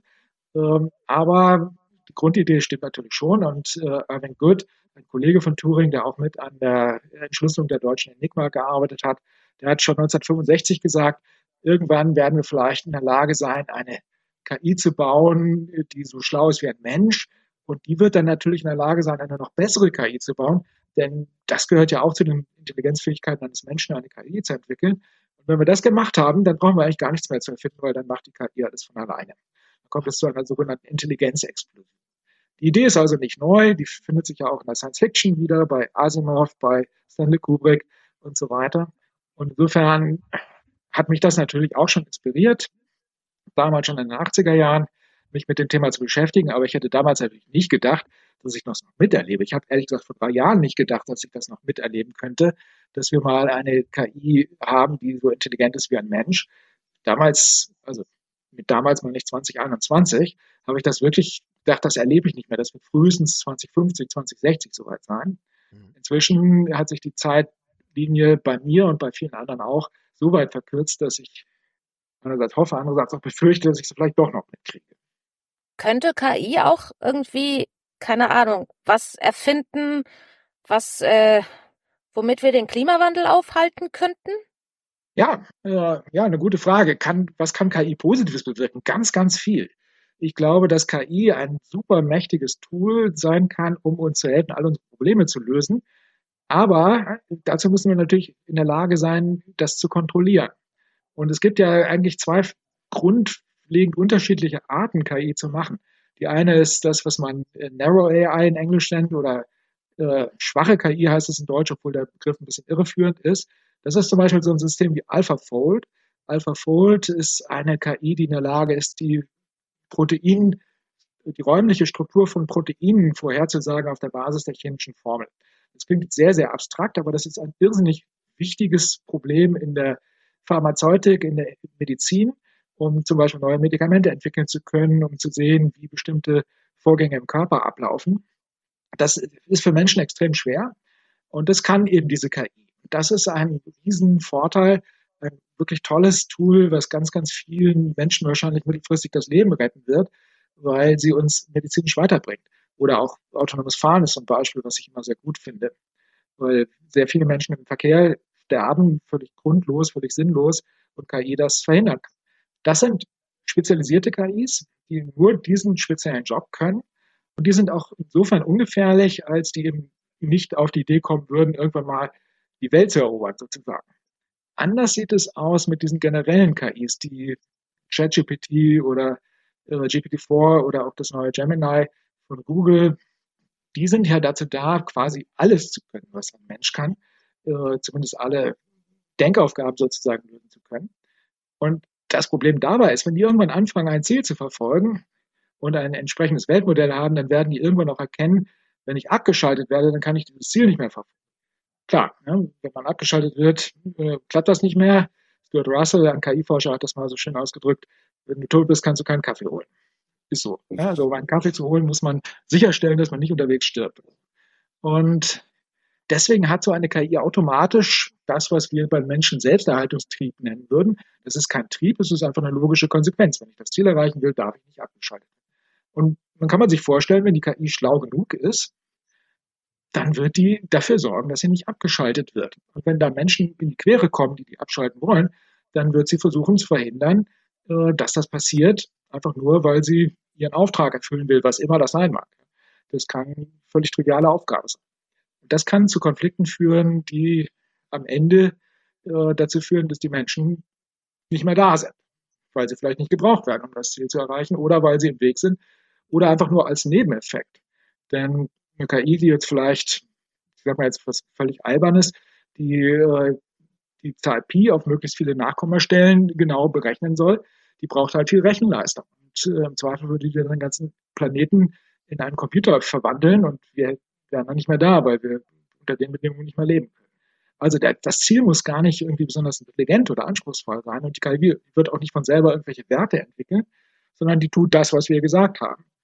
Bis zur bitterten letzten Konsequenz. Das ist das Problem. Ist man gerade ein bisschen sprachlos. Ne? Hm. Warum sagt ihr denn keiner, sie soll was gegen den Klimawandel tun? Ja, das ist eine gute Frage. Nehmen wir mal das Beispiel. Das finde ich ein sehr gutes Beispiel. Liebe KI, äh, verhindere die weitere Erderwärmung. Was könnte die KI dafür machen? Also das Einfachste wäre, alle Menschen beseitigen. Weil Menschen sind das Kernproblem. Ja? Die machen Dreck, die äh, bauen Maschinen, die, die das Klimawandel erz äh, erzeugen. Also räumen wir die aus dem Weg. Gut, jetzt kann man sagen, nein, nein, nein, aber Menschen töten darf sie nicht. Äh, das, das geht nicht.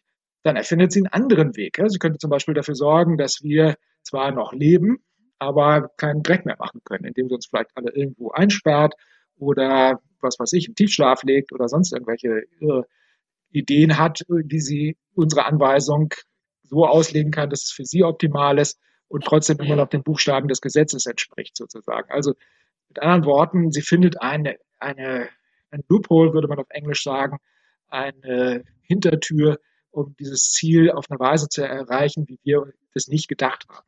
Jetzt können wir versuchen, dieses Ziel immer weiter zu spezifizieren und immer genauer zu machen. Aber es gibt keine Garantie, dass was auch immer wir als Ziel am Ende formulieren, dass das wirklich das ist, was wir wollen. Man kann das am Klimawandel sehr schön sehen. Der Klimawandel ist ja auch nur deswegen ein Problem heutzutage, weil wir den zur Zeit der Industrialisierung noch gar nicht vorhergesehen haben, gar nicht vorhersehen konnten. Wir wussten gar nicht, dass es diesen Zusammenhang zwischen CO2 und der Erderwärmung gibt.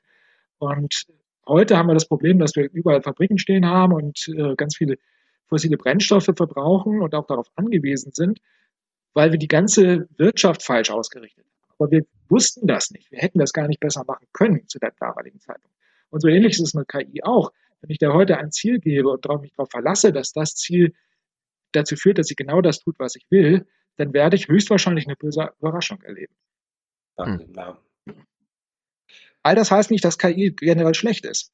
Wie gesagt, ich glaube, dass KI ganz viele tolle Sachen machen kann. Wir müssen halt nur aufpassen, dass wir die richtige KI bauen. Also nicht KI, die wir nicht beherrschen können, sondern KI, wo wir sicher sein können, dass sie nicht außer Kontrolle dieses Problem ist ganz schön schwierig, weil wir gar nicht genau wissen, unter welchen Bedingungen KI aus der Kontrolle geraten kann. Aber das ist auch der Grund, damit höre ich dann mit einem langen Monolog auch auf, warum ich solche Bücher schreibe, um dieses Problem ein bisschen mehr ins Bewusstsein zu rücken. Das ist nämlich ein Problem, was wir wirklich schnell lösen müssen, damit wir nicht irgendwann böse Überraschungen erleben. Hm. Ähm, Christiane hat die wunderbare Überleitung schon fast geschaffen oder Christian Gern hat die Überleitung damit gelegt, denn Pernilla Eriksson schreibt ja nichts anderes als Klimathriller. Ihre Vier-Elemente-Krimireihe aus Schweden, ich kann sie nur jedem ans Herz legen. Also Band 1 und 2 habe ich verschlungen, Band 3 kommt im nächsten Jahr. Band 1 heißt Im Feuer und Band 2 heißt Im Sturm. So, wenn ihr das, was jetzt kommt, gleich nicht so gut versteht, wobei ich finde Pernillas Englisch kann man wirklich sehr gut verstehen. Aber wenn ihr es nicht versteht, ganz einfach in den Shownotes unten, da sind zwei Links drin, die hat Karl, unser Experte, rausgesucht. Und dann haltet ihr einfach nur das Handy an den Lautsprecher oder wie auch immer ihr Sprenger spricht hört. Pernilla, it's your turn. The books, The Fire and the Storm.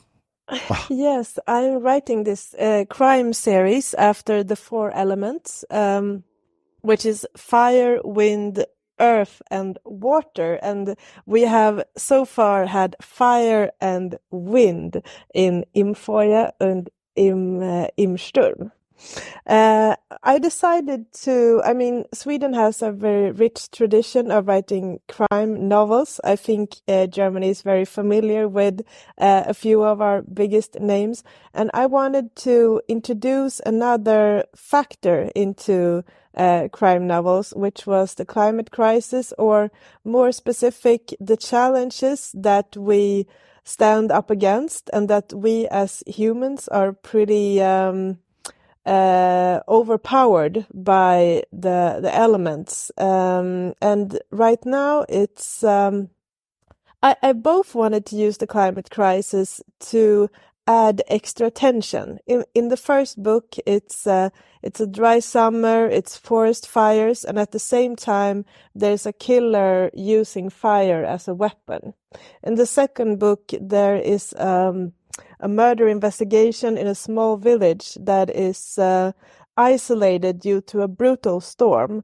And then the police officers in the small village realize that the killer is still there.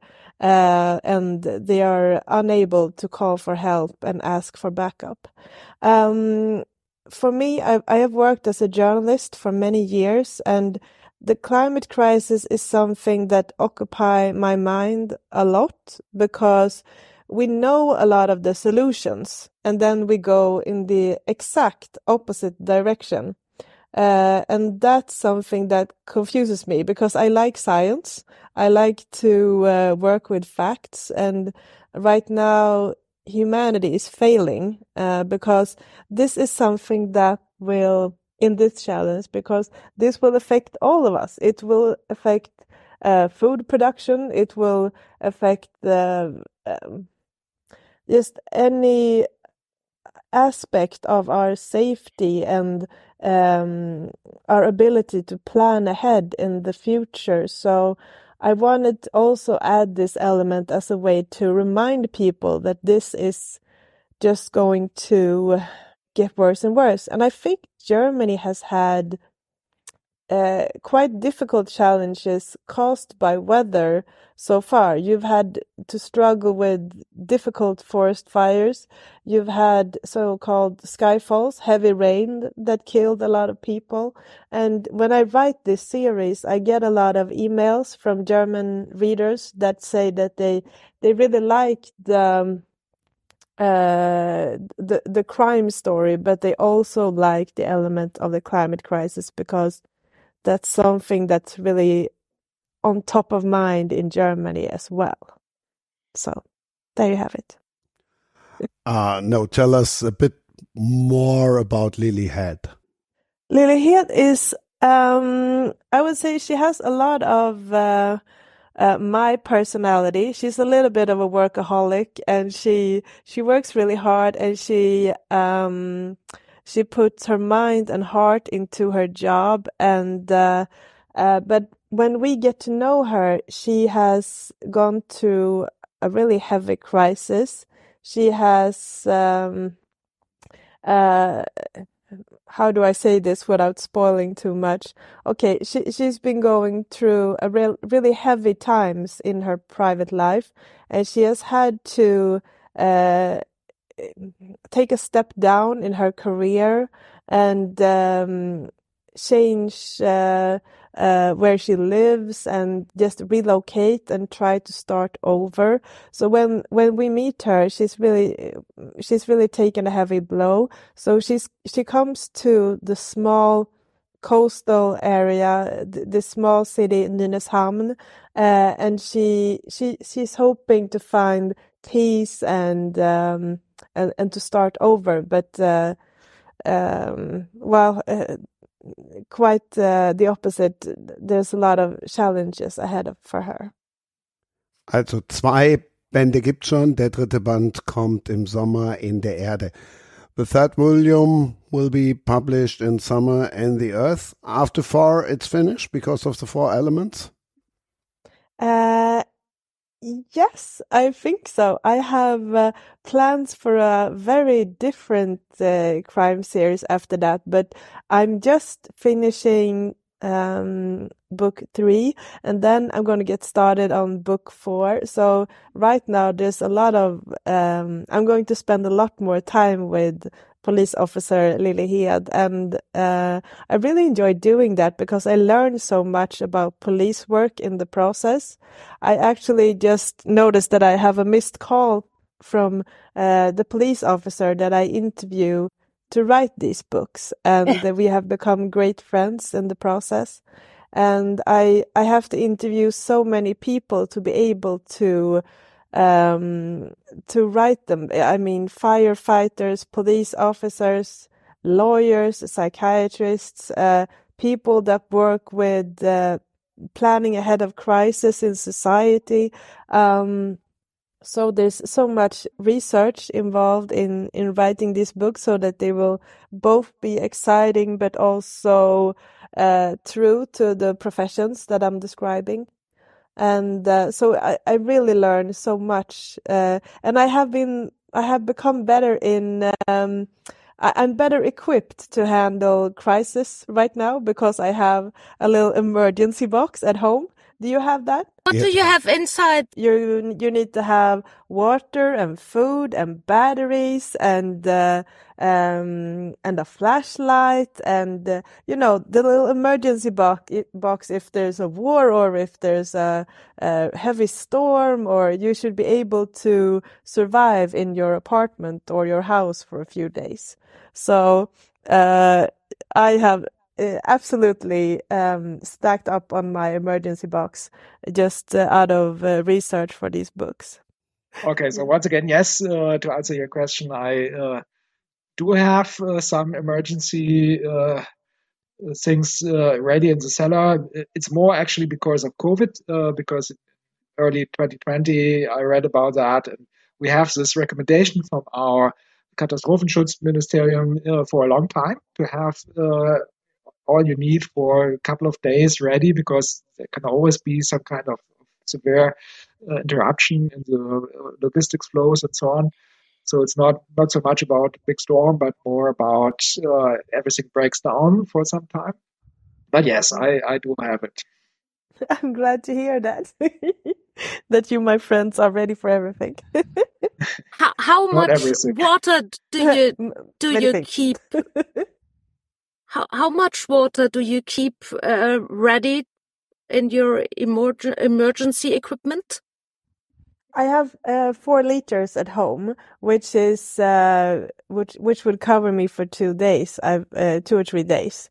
Um, but and then you, but that would uh, um, uh, yeah, that was what uh, a, a, friend of mine that that uh, works in crisis planning was, but uh, was recommending. But the best thing is to just have um, a big. Uh, how, what's the word for it? Um, uh, just big bottles at home that you can quickly fill with water if you need to.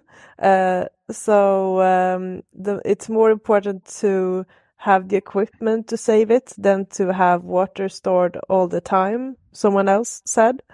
Um, and I also have a radio that is powered by batteries because if uh, the electricity goes out for some reason, you still want to be able to have um, uh, news uh, about what's going on.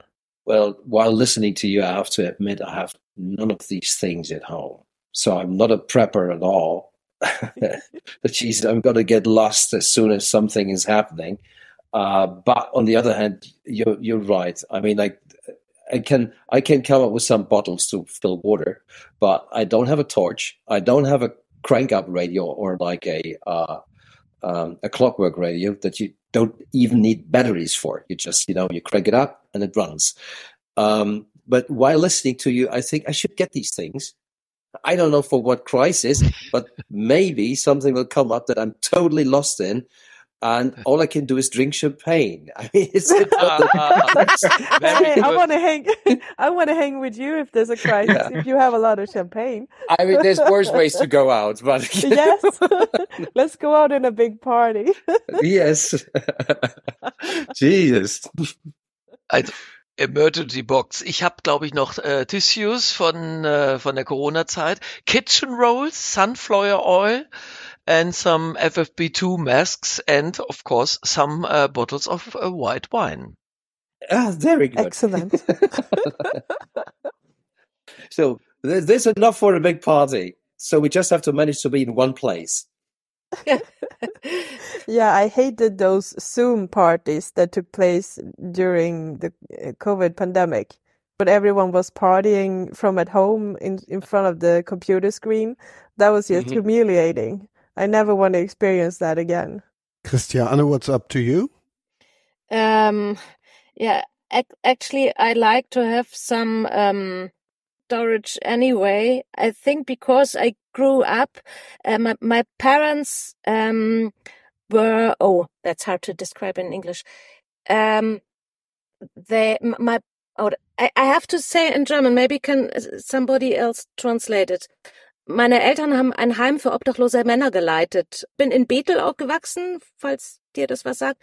Und ähm, wir haben da vor Ort gewohnt, in diesem quasi direkt an im selben Gebäudekomplex, wo dieses Obdachlosenheim war. Und da ähm, war ich immer so Großküchenvorräte gewohnt. Und ich glaube, daraus resultiert nach wie vor, dass ich gerne Vorräte habe. Also so, so Grundnahrungsmittel habe ich sowieso immer gerne vorrätig.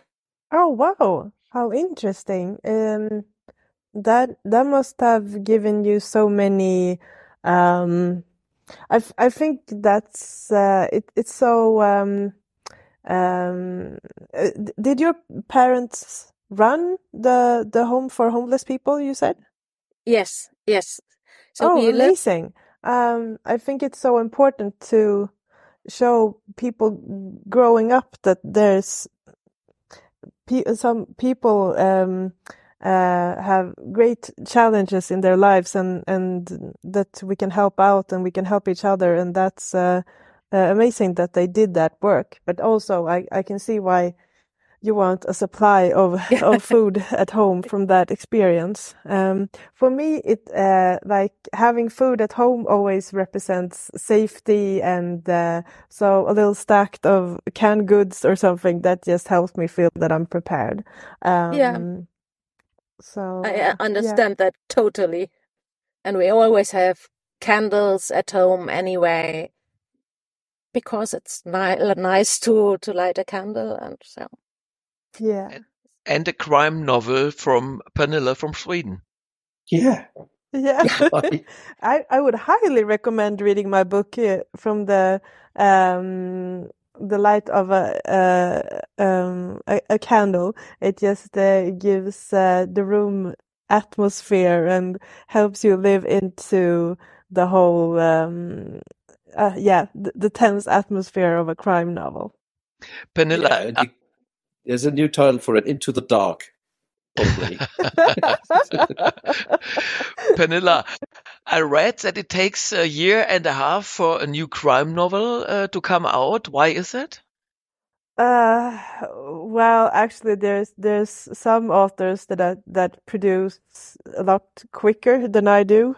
Um, but uh, my production time uh, to write and rewrite and uh, and go through editing and all of that is about a year and a half. And I always start with the research, which takes a few months, so that I know everything that I need to know when I start working, so that I don't, I, I don't come to a halt uh, because I don't know how you do a certain type of job or what you would say in a situation like that if you're a lawyer or a whatever.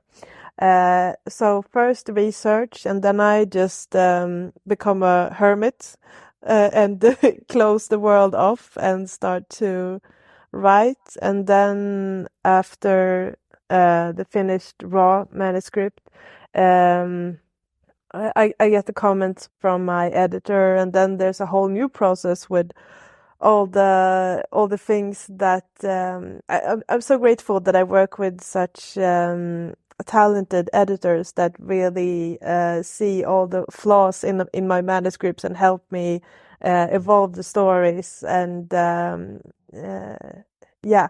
But but it, it's a whole process. And um, for me I uh, I didn't when I grew up I never read crime novels. I, I read uh, autobiographies and novels and uh, all types of literature, but very little crime novels. And for me, it's so important that it's well written and that uh, the language is flowing and that you really relate to or at least understand the characters that I'm um, following and describing. So I, I put a lot of pressure on myself to do well during the writing process, but at the same time I really enjoy it. So I don't want to leave leave it uh, half worked. I, I really want to um, uh, yeah do a good job, so to speak. Yeah. I have that I have that in common with my police officer Lily Hed. How clear do you see the story in your in front of your inner eye uh, when you start with your research? Do you know the Uh, story in your head already completely? Yes, that's a, a great question. Thank you. It's uh, first I, I work with the story so that I have all the big events in the novel that I I sometimes I use a timeline that it that I write up on my I post it on my wall here at home so that it looks like a CSI investigator madman lives here. and um, uh, so I have all the big events in my story uh, and I know um, uh, most of what's going to happen in the book, and then I can do the research of everything I need to know. And um, but my imagination constantly surprises me during the um, during the writing process. So a lot of times my characters uh, take they go in another direction than I had originally planned, and um, I sometimes I go to sleep and I wake up with the solution for the problem that my character needed. So it's uh, I I leave a lot of holes in between i- in the timeline so that my imagination has a lot of space, if you know what I mean. Yeah. Um, yeah, but it's uh, um, so I have uh, uh, yeah that that's part of the pre- process as well. Actually, I should have set up so before research, there's just planning the the book story, and and after that, I I have to um, yeah start with the research. it's great to hear that you have the same kind of experience that sometimes you have an outline and you know what to write and you write sit down and write the scene and then the character says what? No i won't do mm. that. Forget it. I'll do something different. And then you sit there and say okay what should i do now? It happened to me a lot of times and it's really amazing every time. I love it in a way but it's also sometimes difficult to catch the character and get back to the original story or sometimes it evolves into something completely different. I, I find that Yeah. really amazing that other writers experience the same thing. And also, I, I scare myself half to death because I I really imagine into these um, really horrific scenes, and I I always write those in a dark room and with just a candle or nothing, and I um, I really want to uh, create the feeling of fear in myself. So sometimes I read horror novels or just try to you know, make my pulse go up before I write those scenes so that I can physically feel and imagine what it would be to live those scenes. And it's, um, so that's a little bit like acting, like really going into the scenes and, uh, and seeing them from different angles and, and how to experience them. And uh, it's, it's so much fun, but it, but it also makes me a little bit, um, afraid of the dark. I would have been happy if I could have read your your book, the the German audiobook version. oh, But but Ulrike Kapfer is great as well, so it's fine. Oh, what a lovely thing to say. Thank you so much. I'm sure you would have done an excellent job. I, I really love um, this the Scandinavian um, thrillers and crime stories. Yeah, we have a lot to um, live up to here, me and my colleagues, because um, I think uh, Henning Mankell has done very well in Germany, hasn't he? Yeah. And yeah, uh, he's one of my favorites, and um, um, Pascal Engman, and I, I, have so many good colleagues, and and where um, we have created a, a, name for Swedish crime novels, but that also gives us a lot to live up to, maybe more than, say, for example, a crime novelist from Poland. Um, it's it's um, or actually, I don't know if Poland is very famous for their crime novelists. Maybe they are, uh, but I, I've, it's become a renommee for it, and um, uh, so I get a lot of questions about it. But I'm I'm really proud to. I think a lot of my colleagues have. We work really hard and do a lot of research and really try to good write good stories and great characters, and not just a good murder mystery, if you know what I mean. Like the book has to be something more, and and um, yeah, so I'm happy to be part of that. You want like an appreciation of my opinion, or from uh, my opinionated uh, um, uh, elaboration on climate thrill. I mean, when I first like what you you write about the four elements, I like that a lot to link that to crime because uh, usually when you have a climate crisis, this is exactly the place when it just you know something big is happening. It's also that a lot of things happen because of all the chaos. You know, people do- people are dying from the climate crisis, yeah. whatever is going on, from the flood, and there's also room for something more sinister to go on like exactly. you know because there's mayhem there's chaos people running around no one knows where to go or it's it's completely dark or you're reclused on an island or something. It's the perfect place to have something happen. That there's like a bad person or there's something somebody with a knife in the dark or with like you know um uh, with murder on mind or just it is the situation itself that's creating so much tension in a group of people that someone is dead in the end so it's it it, it, it has something that is very linked to the archaic idea of being human and left out in the dark. What do we do? It brings out our true inner self in a way. And, uh, well, we just yesterday I saw the movie on Netflix, I just announcing it here, Leave the World Behind with Julia Roberts and Ethan Hawke. And it's, it's a similar thing. Something is happening while people are on vacation and they yeah. don't know what's going on in the world it's like there's no internet, there's no TV, there's just an emergency broadcast repeating all the bullshit like this is an emergency broadcast. Yeah, we know that. But what's happening, you know? and it's it's it's guiding people into, to the cliff of their inner self because you don't know what you are capable of or what you need to be capable of and what your neighbor is capable of in the chaos. And this is what I like. I haven't read your your stuff so far, but I'm I sure will do it. I, I love that description. I'm going to a, a Danish uh, book fair uh, this spring. Can I take you with me? Uh, and, yeah. and you can and you can just say exactly that as an introduction. It was amazing. I applaud you. Um, Thank you. but you have you have captured my idea perfectly.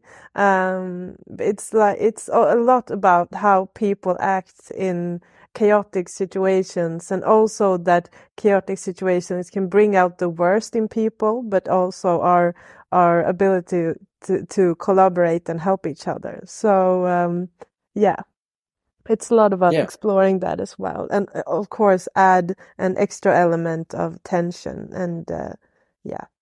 Cool. Thank you so much. I mean, there's people who have, who have champagne, and there's people who kill you. I mean, Uh, exactly. Cheers to that. And now you know that as a film director, at the latest now clear, then he no longer needs to buy the rights. You give them to him. Oh, I hand them over. Vernimmt sich, was man will, dann wilde Gerüchte entstanden. Fast nichts davon stimmt. Tatort. Sport. Wenn Sporthelden zu Tätern oder Opfern werden, ermittelt Malte Asmus auf meinsportpodcast.de. Folge dem True Crime Podcast, denn manchmal ist Sport tatsächlich Mord. Nicht nur für Sportfans. Warmly. they would be in good hands. yeah, let's let's let's stay in contact. Let's stay in touch. it sounds like something very very intense. It, oh, it is. It is. Aber ihr habt schon gemerkt, Gerd hat bei einem Buch immer sofort Bilder vor Augen. Und gleich kriegt ihr auch noch viele mehr davon.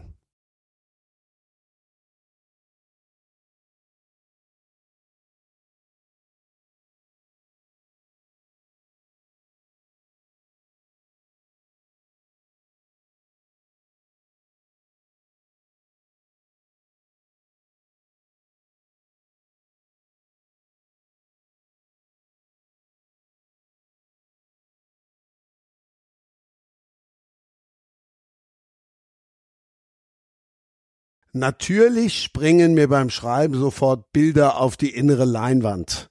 Das habe ich eben gemeint, als ich gesagt habe, dass Gerd jetzt über seinen ersten Thriller sprechen wird und dass Gerd sofort Bilder vor sich sieht. Um, I'm I'm actually right now just googling uh, Scorpion so I can get a copy of it immediately. it's in German so far, just in German. Uh, well, as you can tell, I I desperately need to get uh, improve my German skills. So reading your book could be helpful. Yeah, go ahead. es gibt ein Hörbuch. Der Name von Dietmar Wunder fiel schon. Vielleicht kannst du es ja als Hörbuch dann hören, Pernilla. Wir haben jetzt nicht Dietmar Wunder, der uns das Buch vorstellt. Dietmar Wunder hat es wunderbar gemacht. Ich versuche es jetzt auch mal. Also ich habe zusammen äh, mit äh, Matthias Badanisi oder Matt Badanisi, wie er auf dem Cover erscheint, einen Thriller geschrieben. Ein ähm, im Grunde genommen ein Police-Thriller, gar nicht mal so ein Krimi beziehungsweise ein Ermittlungsthriller, der fängt zwar als Ermittler an, als Ermittlung an, ähm, geht dann aber relativ zügig in internationale Verwicklungen. Und es geht um ähm, einen Ermittler namens David Keller, der Schweizer Bundeskriminalpolizei, der erstmal eine Ermittlung auf den Tisch bekommt, da geht es um Geldwäsche, ist in der Schweiz nicht so selten ähm, auf Anfrage von Interpol feststellt, es geht um einen Schweizer Geldwäscher, der aber seine Finger in so vielen Töpfen hat, ähm, dass auch noch andere auf ihn aufmerksam geworden sind. Also der Geld wäscht für die Mafia, für die Narcos in Südamerika äh, und irgendwie auch mit der DEA zu tun hat, der Drug Enforcement ähm, Agency in den USA, ähm, die ihn auf, nicht nur auf dem Kicker, sondern auch auf der Liste hat. Und das sind nicht die einzigen. Und plötzlich findet sich David Keller in einem äh, Sammelsurium an Diensten wieder und in einem Dschungel, der einmal rund um den Globus geht äh, und muss feststellen, dass er Gegenspieler hat, die nicht nur auf der anderen Seite des Globus agieren, sondern in seiner unmittelbaren Nähe. Also es geht hier um die Verwicklung von Politik in äh, internationalen organisierten Verbrechen, ähm, um die Schlupflöcher, die die Mafia nutzt, die die Narcos nutzen und äh, um den Kampf dagegen, der dann gerne auch eingetrübt wird, wenn es um das sogenannte große Ganze geht, weil dann gerne auch mal Grenzen überschritten werden. Und das ist was, was David Keller erstmal nicht so gut bekommt. Macht das Sinn, was ich gerade erzählt habe? Ja, und es macht auch noch mehr Sinn, wenn du noch einen Nachschlag drauf packst. Okay, ein Nachschlag. Also, ähm, und dann versuche ich mich da mal dran. Also dieser, dieser Geldwäscher namens Walter Baumann äh, ist schon ziemlich lange im Geschäft und wir haben, ähm, also es ist tatsächlich auch eine reale Figur, die dem zugrunde liegt, was damit zu tun hat, dass Matthias ähm, eben selber Ermittler in der Bundeskripo der Schweiz war und quasi diesen Fall untersucht hat. Wir haben den natürlich äh, fiktionalisiert und Walter Baumann steht für sagen wir mal, eine Verschmelzung mehrerer Figuren aus diesem Bereich. Aber der, die Grundzüge, dass der halt mit der Mafia äh, Geschäfte gemacht hat, dass er mit den südamerikanischen Drogenbaronen Geschäfte gemacht hat und plötzlich auch äh, die Amerikaner mitgemischt haben, das ist schon alles sehr real. Und David Keller muss halt feststellen, dass es nicht so einfach ist, in solchen Bereichen zu ermitteln, selbst als Bundespolizist nicht, wenn man die Ressourcen zur Verfügung hat, weil plötzlich äh, nicht nur Leute aus dem eigenen Lager, sondern eventuell auch Dienste aus anderen Ländern dazwischen funken und sagen, nee, das ist unser. Beziehungsweise du hältst dich da raus oder das sind jetzt Sachen, die sollten nicht an die Öffentlichkeit gelangen. Und das ist so der Kampf gegen, nicht nur gegen das offiziell oder offensichtliche Verbrechen, sondern auch manchmal der Kampf auf den Fluren der Macht. Und da kann es schon mal passieren, dass so ein ganzer Fall plötzlich im Bach runtergeht. Auf den ersten Blick. Und man sehr, sehr hart arbeiten muss. Und das muss David Keller auch, um tatsächlich noch irgendwas zu erreichen. Eigentlich ist er kurz davor aufzugeben, bevor er noch eine Rettungsleine bekommt. Ist das genug Sahne? Ich leg noch einen nach, respektive hab da noch so eine kleine Frage.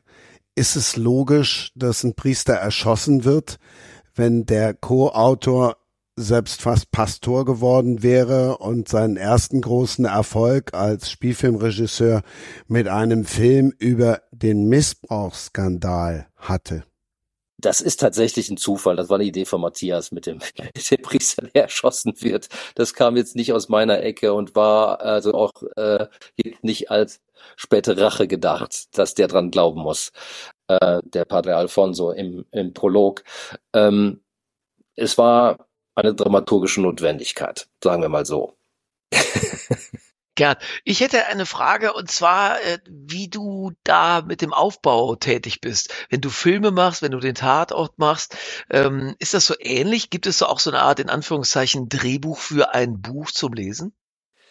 Das weiß ich de facto eigentlich nicht, weil das ist jetzt meine erste literarische Arbeit oder eigentlich unsere erste literarische Arbeit. Wir, ähm, wir schreiben ja zu zweit, was für sich genommen ja schon wahrscheinlich für euch als, als Autoren auch eher verwunderlich ist, aber das funktioniert ziemlich gut. Ähm, es hat große Ähnlichkeiten im Aufbau, ja. Also, ähm, also ich kann so sagen, was wir oft gehört haben, ist, dass Skorpion sehr filmisch sei. Und das hat natürlich damit zu tun, dass wir ganz stark mit Bildern agieren, beziehungsweise auch so eine sehr bildhafte ähm, keine bildhafte Dramaturgie, das ist jetzt Quatsch, aber sondern einfach eine Dramaturgie haben, die sehr stark nach vorne treibt. Ähm, und äh, das ist schon im Wesentlichen auf meinem Mist gewachsen, liegt aber auch einfach in der Natur der Sache. Ähm, dass Thriller und Krimi ähm, sind, sagen wir mal, nicht nur der Deutschen liebstes Kind, sondern es wird rund um den Globus einfach gerne geguckt und wir alle kennen die Narrative, die damit zu tun haben. Ähm, und man, man weiß, wie das so ungefähr funktioniert. Uns war es wichtig, hier auch aus einem, aus einem Realismus herauszuschreiben. Und ich war total froh, dass mir insofern viel an Recherche erspart blieb, weil Matthias ganz viel Recherche mitbrachte oder mitbringt. Ja, also mit dem Wissen einfach, wie solche Ermittlungen durchgeführt werden. Natürlich haben wir auch viele Leute gesprochen, ähm, auch Ex-Kollegen von ihm. Also gerade letzten Sommer haben wir, weil wir gerade am zweiten Band schreiben, uns nochmal mit einem Ex-Ermittler, Ex-Mafia-Ermittler in Rom getroffen. Äh, ganz viele von denen arbeiten mittlerweile auch in Cybersicherheit, ganz interessant, und ermitteln dort. Ähm, und das ist schon, also die Ähnlichkeiten zum Aufbau von einem Tatort oder auch von einem, von einem Filmthriller, die sind sehr, sehr ähnlich. Ja. Und der, der David Keller, hat er auch ein Gesicht bei dir, als du geschrieben hast, den, den Namen geschrieben hast, die Figur? Liegt, also es ist so ein ganz eigenartiges Gesicht, weil ich kann es nicht belegen. Also ich, das ist jetzt nicht, dass ich da schon irgendeinen Schauspieler im Kopf hätte oder sowas. Manchmal kommen so äh, so Zuruf, wo ich denke, ja, könnte sein, aber es ist, ich habe ein diffuses Bild im Kopf.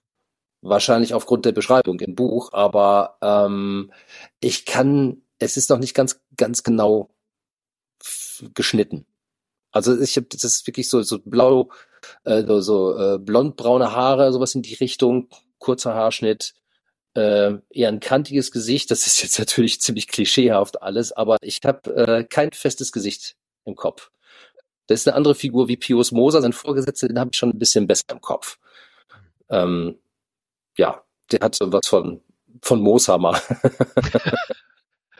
Wie gestaltet sich das, wenn ihr das zu zweit schreibt? Ganz praktisch. Das ist, also wir schreiben online ähm, über ein gesharedes Doc also ein Shared Document. Ähm, tatsächlich, Matthias ist gerade in Brasilien, ich, ich sitze in Stuttgart. Ähm, wir treffen uns regelmäßig. Er wohnt normalerweise in Athen. Ähm, Im Moment jedenfalls. Und dann, wir treffen uns an allen möglichen Ecken der Welt und verbringen da einige Tage und plotten vor allen Dingen. Also treiben die Geschichte voran. Also wir arbeiten mhm. ähm, im Grunde haben wir ein Kapitelregister erstellt und dann ähm, legt Matthias meistens vor, ich redigiere nach, schreibe meine Sachen, die er dann redigiert. Also das ist so, so ein fließender Vorgang, weil wir auch von unserem Stil her relativ homogen sind. Also wir, ich, für mich war das, weil konnte ich super andocken, weil diesen ersten Band, den hatte er zum Beispiel angefangen. Ich war gerade in einem großen Filmprojekt drin während der Pandemie. Ähm, das ist dann aufgrund von juristischen Streitigkeiten hat dieses äh, Filmprojekt leider nicht stattgefunden. Ähm, und dann hatten wir aber schon immer dran gearbeitet und Matthias sagte, komm, wir machen das jetzt zusammen. Komplett. 50-50. Und dann haben wir das quasi so aufgesetzt, ähm, dass wir zusammen eigentlich die Geschichte im Wesentlichen vorantreiben und die Detail, also auch wirklich schon detailreich das ausgestalten. Und dann geht jeder in seine Ecke und schreibt. Also besser kann ich es gerade nicht formulieren. Also das, das wir rufen uns zwischendurch auch mal an äh, oder zoomen oder so. Ähm, aber das der eigentliche Schreibvorgang, dann machst du das Kapitel, ich mach das Kapitel. Im Grunde kann man sich das so vorstellen. Also nicht so, dass der eine vorne anfängt und der andere hinten. Das ist natürlich nicht, sondern wir arbeiten uns quasi gemeinsam nach vorne, äh, weiter voran. Ja, Finde ich total ja. spannend und stelle ich mir eigentlich sogar ganz befruchtend vor, weil manchmal Ne, wenn immer noch mal Ideen von wem anders kommen, beflügelt das ja auch die eigenen Ideen wieder. Stelle ich mir so vor. Unbedingt. Ja. Unbedingt. Finde ich super. Ich finde es auch klasse. Interessant. Mhm. Ich habe mal Leute kennengelernt, die haben, äh, das waren ein Pärchen, die schreiben zusammen Kinderbücher und illustrieren die auch und die malen auch gleichzeitig an einem Bild. Das fand oh. ich auch super. Die machen das alles gemeinsam. Das, das, stelle ich mir schon krass vor. Also der Vorteil bei uns oder was einfach so großen Spaß macht, ist, dass wir weil man in, also das ist ein, ein ziemlich komplexer Stoff, weil ähm, es geht nicht nur einmal rund um den Globus, sondern es sind einfach so viele unterschiedliche Player darin verwickelt und es ist an der Realität auch aufgehängt. Also deswegen kommt auch jemand wie Berlusconi drin vor oder Matteo Messina Denaro, der letzte Chef der Cosa Nostra, der jetzt vor ein paar Wochen gestorben ist, nachdem man ihn im Februar nach 30 Jahren im Untergrund gefasst hat. Muss ich auch mal überlegen, 30 Jahre im Untergrund auf Sizilien. Das muss man erstmal hinkriegen, sich 30 Jahre da zu verstecken. Ähm, ja. Weil dieser Geldwäscher tatsächlich auch mit denen zu tun hatte. Also Berlusconi war es eher Papa Berlusconi, weil der Direktor in der Banca Rasini war, die ziemlich viel Geld für die Mafia gewaschen hat. Also das ist alles real aufgehängt. Da war auch, ist auch viel Recherche drin. Ähm, und du stößt bei der Konstruktion eines solchen Plots natürlich echt an Stellen, wo du denkst, oh Gott, wir haben überhaupt keine Ahnung, wie, wie wir da hinkommen sollen.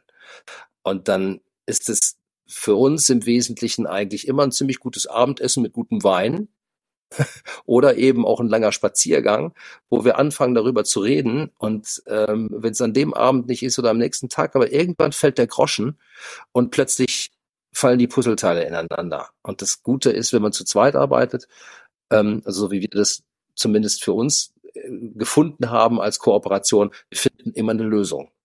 Und das ist großartig vom, von, von diesem Grundgefühl her, die Sicherheit zu haben, wir werden damit klarkommen. Wir finden eine Lösung und die wird gut sein. Ich weiß nicht, wie man das alleine macht. Das ist jetzt so aus meiner Ecke heraus. Bewundere ich, dass wenn ihr alle Bücher schreibt, dass das alles alleine hinbekommt. Chapeau. Und ist eine Verfilmung geplant? Wir haben schon ein Verfilmungsgespräch hinter uns gebracht, ja. Das haben wir aber noch äh, auf die Wartebank geschoben. Also wir haben, wir sind im, im Ende August rausgekommen ähm, bei Blanc Vallée, Penguin Random House. Ähm, da ist schon gleich ein großer Player drauf gehüpft. Die waren uns ein bisschen zu forsch. Deswegen haben wir da erstmal Nein gesagt. Aber wir sind noch in Gesprächen mit anderen. Und natürlich, ich habe auch äh, durchaus ein Interesse daran mitzuwirken. Ähm, aber das, wir haben sehr aussichtsreiche Kandidaten da stehen, ja. Kann ich nur jetzt noch nicht drüber reden. Klar. Ihr seid wahrscheinlich auch, Bitte? Bisschen vor Neid, sorry. äh, ja, da wollten welche das, mein Buch verfilmen, aber das war uns zu forsch, das haben wir abgesagt. Das möchte ich auch gerne mal machen. Ja, also das, sagen wir mal so, ich bin, bin nicht unstolz drauf, aber das, die haben schon so gedrückt, dass, dass man echt dachte, so, so kommt, gebt uns die Rechte, wir machen heute eine schöne Serie raus. Das, da haben wir echt gedacht, so, warte mal, äh, das ist, lasst uns erstmal in Ruhe über, miteinander reden. Das, dafür haben wir die Rechte nicht behalten, um sie dann gleich äh, durchzureichen. Also es klar, jeder Autor sagt, mein Gott, super, greift zu. Jeder Filmemacher sagt, lasst, äh, lasst euch das nicht so einfach wegnehmen. Also da schlagen in meinem Herzen auch, in meiner Brust zwei Herzen so. Ja, kann ich gut verstehen, vor allen Dingen, wenn du selber vom Fach bist, dann hast du natürlich einen anderen Anspruch. Für mich wäre es natürlich ein Traum, wenn tatsächlich mal ein Buch verfilmt würde. Es gab schon mehrere Verträge dazu, aber bis das zwischen Vertrag, Vorvertrag abschließen und tatsächlich im Film sind es noch ein sehr, sehr weiter Weg. Ob das jemals ja. passieren wird, äh, das steht in den Sternen. Insofern beneide ich euch natürlich darum. Ja, aber weißt du, nur weil die das haben wollten, heißt es ja auch noch nicht, dass es gemacht wird. das ist, das ist dann eben das Ding, wenn so ein, so ein großer Player kommt, der, der saugt dann quasi wie so ein Staubsauger so ein paar Stoffe ein und dann werden die gepitcht bei den großen Playern wie den, wie Netflix oder Amazon. Und wenn du Glück hast, wird's gemacht aber von zehn Stoffen werden halt neun oder acht nicht gemacht. Also das heißt jetzt noch nicht, dass es entstanden wäre, aber es war zumindest mal ein erster, ein erster Berührungspunkt. Und die Maschine, die ist so äh, gerade so äh, überladen auch. Also auch die Player, wie, ach, die, die Streamer haben sich gerade tatsächlich auch reichlich übernommen in den letzten Jahren. Da ist mit Entwicklung auch gerade, fahren die ziemlich zurück. Das wird sich wieder ändern, aber im Moment haben sie gemerkt, okay, da wurde einfach viel zu viel reingepumpt. Deswegen muss man mal abwarten, wie sich das weiterentwickelt. Und da wären wir gerne mit dabei. Ich drücke den Daumen. Danke. ich auch. Kann, kann man oh. brauchen. I have a question. Um, yeah. I'm going to try and say it in German, so bear with me. All right. Uh, hat die Figur des David Keller Ähnlichkeit mit Ihnen? uh, Vanilla, it's uh, of course there's like uh, similarities uh, with at least Matthias because he used to be uh, the investigator on the federal side, and there's parts of his personality that had found their way into the book. Of course, he doesn't look like David Keller, but there's certain streaks of his character that I'd say, okay, that's pretty much Matthias, and there's other streaks in his character that's like, okay, that's not him at all. You know, um, so, but when you write a book, uh, as me as a filmmaker, Matthias as a former investigator, of course, there's a lot of things that flow into it that are part of yourself. It's, uh, I'm sure, as you said, you have similarities, or there is like, um, you know, um, similarities in your character, uh, in, in your new books that resemble you. Um, it's just pretty much the same, but it's it's you, you derive from it and say okay it, it's come a long way from us and now it's a character of its own. Yeah. It has a life of its own. Yeah exactly thank you so much you're welcome Ja, jetzt habe ich ja noch ein Buch, was ich unbedingt lesen möchte. Und ich weiß tatsächlich gar nicht, wann ich, also ich komme sehr selten dazu, privat zu lesen. Ich lese sehr gerne, aber dadurch, dass ich ja meine Hörbücher alle vorbereite und ich auch wirklich tatsächlich sehr viel lese, also im Studio. Und sitze ich hier eigentlich fast jeden Abend und äh, bereite dann auch noch vor. Aber jetzt, der Januar ist studiomäßig voll gebucht. Ich habe aber noch keins der Bücher zum Vorbereiten. Das heißt, eigentlich müsste ich jetzt, morgen muss ich losgehen und mir eure Bücher alle kaufen und sofort anfangen zu lesen. Ja, mach das bitte. Beziehungsweise ich schick's dir. Aber äh, also mein Problem ist auch, dass ich eigentlich so viel lesen muss für mhm. Vorbereitung, für Recherche, um in Themen reinzukommen, um auch am Ball zu bleiben. Ja, weil ich beschäftige ja auch außerhalb des, der Romanschreiben mit, mit dem Thema KI, äh, dass es extrem schwer ist, da noch zum Spaß zu lesen. Leider, leider, weil ich liebe natürlich das Lesen auch. Aber da bleibt gar nicht viel Zeit. Also der Stapel ungelesener Bücher ist Meter hoch bei mir. Äh, und manchmal schaffe ich es noch ein bisschen reinzulesen, aber dann ist auch schon wieder das nächste, was dringender ist.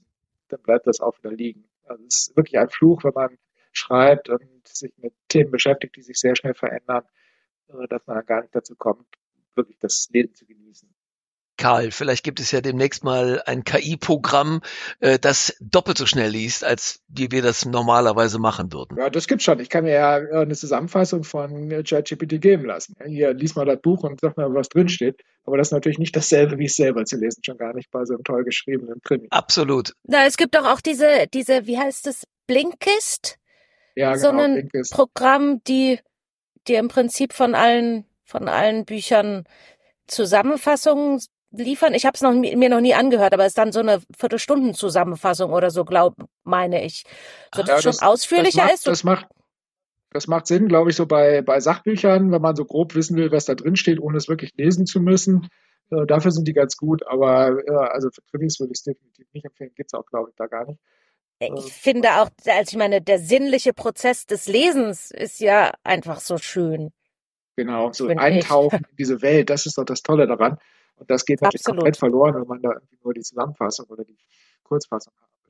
Das ist ja der Grund, warum ich meinen Beruf so liebe, weil ich so gerne in diese Geschichten eintauche. Ja, geht mir genauso. Also Christianes Programm kennen wir im Januar. Wie sieht denn euer Programm im kommenden Jahr sonst so aus? Uh, I'm going to finish uh, working book about. Uh, I'm going to finish the work of book three about the police uh, uh, Lily Head, and uh, it's going to. Um, and the re- release in Sweden is going to uh, take up a big part of my spring, and then I'm going to start the work process of book four. And I'm actually I, I went to Berlin just really quick last summer, and I'm planning to uh, go back, and I want to spend at least two weeks there. So, uh, part to practice my German, but also to just enjoy the amazing culture and food and everything. So, um, uh, Germany is uh, part of my summer plans for 2024. And now we, we have can meet uh, for a coffee if you like. I would love to. And um, now we have a train ride that go from Stockholm to Berlin. So because I'm trying to uh, travel climate friendly, so I'm going to step on that train and uh, go down to Germany and, and see you. So yeah. Ja, äh, ich habe natürlich äh, ein Schreibprojekt momentan auf dem Schreibtisch, wie eigentlich immer. Jugendbuch äh, und natürlich spielt auch KI dabei eine Rolle, mehr verrate ich noch nicht. Äh, außerdem plane ich eine neue Videoserie, äh, die hoffentlich im Laufe des Januar vielleicht noch äh, veröffentlicht wird, das kann ich noch nicht genau sagen. Äh, da geht es primär darum, wie wenig wir eigentlich verstehen, was wir da tun. Das ist, glaube ich, so ein Punkt, der noch so ein bisschen unterrepräsentiert ist in der öffentlichen Diskussion. Man tut immer so, als wüsste man, was KI kann oder nicht kann äh, oder wann sie was können wird. Und in Wirklichkeit hat er eigentlich gar keine Ahnung, was wir da machen, womit wir da hantieren. Und das möchte ich so ein bisschen deutlich machen. Das sind also bei mir die aktuellen Themen. Und ansonsten bin ich sehr gespannt auf die Überraschungen, die wahrscheinlich im Laufe der ersten zwei, drei Monate des Jahres alle über uns hereinbrechen werden. Zumindest in diesem Gebiet. Ja, also ich werde im kommenden Jahr, äh, es wird eigentlich weitergehen, wie jetzt äh, das Jahr aufhört, schreiben. Also ähm, zusammen mit Matthias am Band 2, der im Juli rauskommen wird. Memento, da wissen wir auch schon den Erscheinungstermin. Hurra. Jetzt wollen wir ein bisschen Druck aufbauen. Ähm, und äh, ich schreibe gerade parallel auch noch an einem Kinostoff wieder als Drehbuch. Und das werde ich, glaube ich, Ende des Frühjahrs abgeschlossen haben. Und äh, im Moment entscheidet sich dann noch, weil ich in der zweiten Jahreshälfte drehe. Das ist gerade noch im Gespräch. Und Urlaub würde ich zwischendurch auch irgendwie mal machen. Was Bitte? wird es für ein Drehbuchstoff im Frühjahr? Äh, nee, den, da, da, schreibe ich, da schreibe ich gerade dran. Das ist eine Amorpho. Also das ist, ähm, das, ich muss tatsächlich nachher auch zur Filmförderung. Ähm, da hab dann noch ein Gespräch. Ähm, das ist gefördert als in der Entwicklung und das ist, äh, da geht's um eine 70 Jahre alte Unternehmensfürstin, Fürstin, die sich einen 35 Jahre alten Fotografen angelt. Ah, okay. Das ist so angelehnt an Lilian Betancourt, aber das ist wirklich nur die entfernte Grundlage davon. Die Erbin von L'Oreal, die Ah, damals so diesen Skandal mit Barnier hatte. Aber das ist wirklich nur die Grundidee, das ist von hier weiterentwickelt. spannend. Finde ich schön, mal eine ältere Dame im Mittelpunkt zu haben. Ja, also für mich war das eine spannende Reise. Also weil ich den ersten Akt, den habe ich tatsächlich auch literarisch geschrieben, weil ich gerade so im Flow war. Und das ist irgendwie interessant. das sind, ich, ich als Mann in meinem Alter, mich mal einfach in den Kopf einer 70 Jahre alten Frau zu versetzen. Das war eine tolle Reise.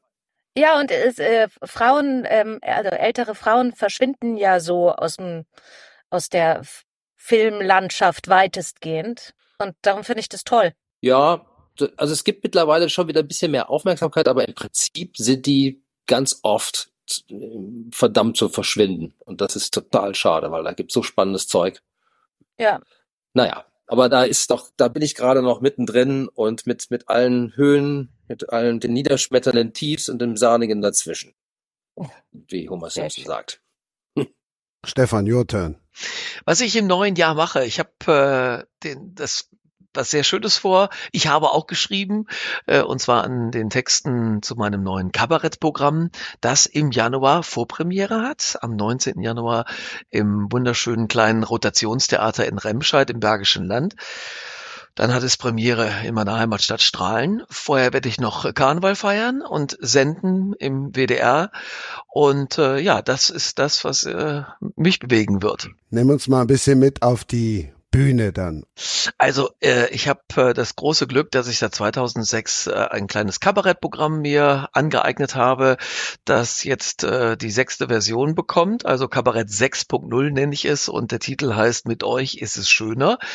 Ähm, ja, es hat sich so entwickelt, weil ich ursprünglich mal angefangen habe, so kleine Internetkolumnen zu schreiben auf meiner eigenen Seite. Und dann habe ich gedacht, ah, das könntest du vielleicht auch auf die Bühne bringen. Und dann habe ich äh, mehrere erfahrene Menschen gefragt, wie macht man sowas? Ich habe das wirklich einfach Learning by Doing gemacht. Und dann wurde mir gesagt, ja, fang doch an, deine eigenen Niederrhein-Geschichten zu erzählen. Äh, und so habe ich das gemacht und ähm, habe erstmal mit kleinen Anekdoten begonnen. Und so in den letzten Jahren ist mein Kabarettprogramm immer mehr gesellschaftskritischer im netten Sinne geworden. Also ich habe keine Häme in meinem Programm, ich gehe auch nicht unter die Gürtellinie mir, äh, bei mir ertappen sich die Leute im guten Sinne selber. Äh, das heißt, äh, im besten Falle können sie über sich selber lachen, weil dann haben sie auch was zu lachen an so einem Abend. Oder lachen über ihre Partnerin oder über ihren Partner, über Arbeitskollegen. Das ist das, was ich in meinem Programm präsentiere. Das klingt gut. Da gehe ich rein. das sollte ich reingehen. Also ich sag mal ein paar Beispiele, was ich mir so vorgenommen habe jetzt fürs neue Jahr. Da ist tatsächlich KI drin, aber nach unserem Gespräch heute muss ich ganz ehrlich sagen, lieber Karl, ich glaube, da muss ich an den KI-Text muss ich noch mal ran. ja, da empfehle ich natürlich ChatGPT. Das wird dir dann die entsprechenden Texte liefern. Nein, äh, im Ernst. Äh, KI kann auch äh, sehr lustig sein und gerade den Horror kann man ja auch auf humorvolle Art und Weise durch den Kakao ziehen. Also wenn es gar nicht hilft, äh, dann muss eben Humor ran und man muss das Ganze dann mit so einem, äh, so einem Sarkasmus behandeln, äh, dass ja. die KI eigentlich schon, schon viel weiter ist als wir äh, und wir eh nichts mehr machen können, aber wir können trotzdem irgendwie noch über uns selber lachen. Ich glaube, das ist so die menschliche Eigenschaft, die ich eigentlich an den Menschen auch mit am meisten bewundere, die Fähigkeit, sich selbst nicht so ernst zu nehmen.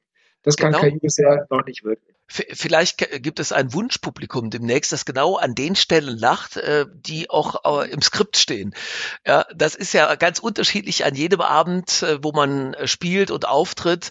Manche lachen über den ersten Teil des, des, des Parts und die anderen bei der eigentlichen Pointe. Und das ist dann immer ganz interessant, ist natürlich auch für den Künstler selber, also für mich selber sehr spannend. Ich habe festgestellt, dass es immer mehr Hunde gibt. Das wird ein Teil des neuen Programms sein. Dann, ähm, dass äh, immer mehr mehr gehupt wird und ich habe mir dazu ein paar sehr schräge Sachen einfallen lassen, dass das etwas freundlicher rüberkommt. Autokennzeichen mit Pärcheninitialen nehmen auch zu. Ob die Leute daran gedacht haben, wie lange man zusammen ist, ob das Auto dann immer noch fährt, ist eine andere Frage. So, das sind so ein paar Beispiele. Es gibt auch wieder Kino im Kopf. Ja, hier, wir sprechen ja heute mit äh, Experten vom Kino, äh, die sich damit auskennen. Also Kino im Kopf, aber eigentlich bei Essensausdrücken. Zum Beispiel haben wir ja Brechbohnen. Da hat der jeder schon sofort, oder die Mehlschwitze, das will ja auch keiner hören. äh, zum Beispiel. Äh, und ja, so, solche Sachen finden in meinem Programm statt. Also es sind äh, im, im guten Sinne quere Gedanken dabei. Sehr geil. Läuft es denn wieder nach Corona? Weil wir hören ja auch noch viel von Lesungen, die noch nicht so richtig angenommen werden, Konzerte, die nicht so richtig angenommen werden. Also Christian, da hast du völlig recht. Das war äh, innerhalb dieses Jahres äh, interessant. Also als äh, als man wieder ins Theater durfte, waren doch viele noch mit mit Maske da. Ähm, dann äh, war aber nur die Hälfte besetzt oder sagen wir mal ein Drittel. Äh, dann im Laufe des Jahres wurde es die Hälfte, dann wurden es zwei Drittel und jetzt sind langsam die Säle wieder fast ausverkauft. Äh, ich äh, hoffe, dass das bei der Premiere der Fall sein wird am 18. Februar in Strahlen. Aber ich spiele auch in Wuppertal, in Pulheim, Oberhausen und äh, freue ich mich besonders, dass auch ein Auftritt auf Norderney äh, wieder mal stattfindet. Da war ich vor zwei Jahren, nee, vor drei Jahren, das war vor Corona. Da war ich zuletzt und spiele da dann zwischen den Jahren. Könnt ihr was mit dem Ausdruck anfangen? Ja. Klar. Genau, sind wir jetzt ja auch. Aber in Berlin spielst du nicht. Also wenn du mir da helfen könntest, äh, in Berlin irgendwo aufzutreten, weil ich weiß ja, dass viele Menschen eine Affinität zum Rheinland, zum Niederrhein haben, äh, obwohl ich ja gar nicht sprachspezifisch Rheinisch oder Niederrheinisch spreche. Es sind halt die Geschichten, die hier stattfinden, aber die können überall stattfinden. Ähm, deswegen äh, bekomme ich auch immer wieder Einladungen nach Norderney oder auch zum Beispiel nach Westfalen oder ich habe auch dieses Jahr in Westerland gespielt, auf Sylt, mache ich auch alle zwei Jahre. Das würde in Berlin bin ich hundertprozentig sicher genauso funktionieren. Ich habe nur noch keine Spielstätte. Das ist das Problem. Also wenn du jemanden kennst, der inne kennt, der inne kennt, der inne kennt. Na, das ist ja immer bei allen äh, die große Schwierigkeit. Und ich bin ja äh, bin ja nicht mehr so im Live-Geschehen drin. Also früher mhm. habe ich ja auch mehr gespielt, aber jetzt hocke ich ja immer zu im Studio. Das mache ich auch bei WDR 4. Pernilla, do you know our stand-up comedy are serious comedy? I love stand-up comedy. I go see it all the time. And um, but uh, when you say a cabaret or cabaret, it, it's I I think more of you know musical and um, that ah. sort of thing. Um, no. It's difficult, Pernilla. In in Germany, we uh, have cabaret and uh, and cabaret. Uh, uh, Cabaret is one of my favorite movies, by the way. Um, yeah, I love it too. okay, so Cabaret is the same thing as stand-up comedy. Not, Not really. the same, but it's it's close close to it. Okay. Wir haben einen wunderbaren Bogen nach vorne zur Musik geschlagen. Perfekt. Aber ich kann jetzt immer noch keine Musik spielen. Natürlich fragt man dann zum Jahresende, was bleibt von 2023 und was wünscht ihr euch für 2024? Christiane. Jetzt hast du mich eiskalt erwischt. Jetzt dachte ich, habe ich noch einen Zeit, Zeitmoment ah. drüber nachzudenken. Ähm, was bleibt von 2023? Von mir bleiben eine Menge Hörbücher. Ähm, mh, mm, schöne Erinnerungen von einer, von einer schönen Reise, die wir gemacht haben. Und für 2024, oh, ich wünsche mir einfach, dass es ein bisschen friedlicher wird wieder auf unserer, auf unserer Erde. Das ist, ein, ich weiß, ein sehr naiver Wunsch, aber ich finde die letzten Jahre so, so frustrierend. Ähm, man hat das Gefühl, alles wird immer noch schlimmer und noch gewaltvoller und ähm, es wäre schön, wenn die Gräben innerhalb der Gesellschaft irgendwie nicht tiefer würden, sondern, sondern Menschen wieder mehr zusammenrücken würden. Aber mhm. ich weiß, das ist ein sehr naiver Wunsch. Finde ich nicht. Also ich schließe mich an. Gerd. Ja, was bleibt von 23? Äh, viel gereist, äh, viel durch die Gegend gegondelt. Ähm, ähm, auch durch den äh, durch die, das Erscheinen des Buches, habe gedreht, eine Vorabendserie jetzt im, im Sommer. Ähm, bin froh, mal zu Hause zu sein und jetzt ein bisschen zur Ruhe zu kommen, obwohl ich einfach weiter auch schreibe und dafür jetzt mal mehr Zeit aufwenden kann. Und äh, im kommenden Jahr geht's halt mit Schreiben weiter. Und ich schließe mich tatsächlich, Christiane, total an. Ich hoffe, dass es einfach ein friedlicheres Jahr wird. Ich fürchte, es wird ein sehr lautes Jahr. Äh, in vielerlei Hinsicht. Also weil einfach hm, noch einfach viel Krieg da ist und dann wird auch noch in den USA gewählt. Das dürfte wahrscheinlich auch ein sehr lautes Spektakel werden. Und ich wünsche mir einfach, äh, ehrlich gesagt, äh, die Fähigkeit, den ganzen Lärm auszufiltern und an was Schönes, an was Schönem zu arbeiten. Ich glaube, irgendwann kann man es auch anders gar nicht mehr aushalten. wenn man es nicht Nee. mal zwischendrin rausfiltert. Ja, es ist gerade einfach zu viel, äh, ge- gefühlt so viel Mist und jedes Mal, wenn man irgendwie morgens die Nachrichten liest, äh, kommt noch mehr Mist dazu, dass es irgendwie gerade auch nicht mehr so viel Spaß macht. Ja. Ähm, also es gibt, es gibt einige Sachen, auf die ich mich freue, aber so insgesamt ist die Stimmung, boah, hoffentlich kommen wir gut dadurch. Ja, das sehe ich ganz genauso. Ich habe aber noch die Hoffnung, dass die Leute schon zusammenstehen. Äh, das hat man ja bei den vielen Weihnachtsmärkten gesehen. Der Run darauf war ja sehr, sehr groß. Man hat einfach mal abschalten wollen. Und wenn das so viele Leute wollen, dann sieht man, dass der Wunsch ja nach äh, Gemeinsamkeit äh, da ist. Und ich glaube, so wird auch Karneval stattfinden. Mhm. Zumindest nicht in Bielefeld, aber im Rheinland. Da auf jeden Fall. Karl, das war der, der Pass auf dich. Ja, äh, ja, also ich kann mich dem äh, anschließen, was die anderen gesagt haben. Ich habe auch oft das Gefühl, es wird alles immer schlimmer. Auf der anderen Seite habe ich dieses Jahr sehr viele Überraschungen erlebt, äh, sowohl in der Hinsicht, dass halt KI zum Beispiel mich überrascht hat, was die alles schon kann, was ich äh, vor einem Jahr davor noch äh, lange nicht für möglich gehalten hätte, aber auch positive Überraschungen insofern, dass plötzlich ganz viele Leute ein Thema ernst genommen haben, wo ich mir jahrelang den Mund fußelig geredet habe und wir alle, alle immer nur mit dem Kopf geschüttelt haben und ein Auge gerollt haben, gedacht haben, der spinnt ja, der soll mal bei seinem Science Fiction bleiben. Äh, Inzwischen nehmen das die Leute doch überraschend ernst und ich habe so das Gefühl, dass vielleicht die Vernunft der Menschen am Ende doch größer ist, als man glauben möchte. Das ist so ein bisschen auch meine letzte Hoffnung, ehrlich gesagt. Und insofern nehme ich äh, aus 2023 viele positive und negative Überraschungen mit und hoffe, dass im nächsten Jahr vor allen Dingen die positiven äh, stärker werden und die negativen jetzt nicht noch schlimmer. Also wenn Trump wieder Präsident wird, dann äh, weiß ich nicht, was ich äh, aber äh, vielleicht passiert ja auch mal was Positives, was Gutes, was womit wir nicht gerechnet Amen. haben. Amen, genau. Vanilla. Oh, what remains for 2023? Hard work finishing the editing of um, the book that will be called In der Erde in German. Um, in the Earth, that's translated to right? Mhm. Uh, um, in der Erde. Yes. Yeah.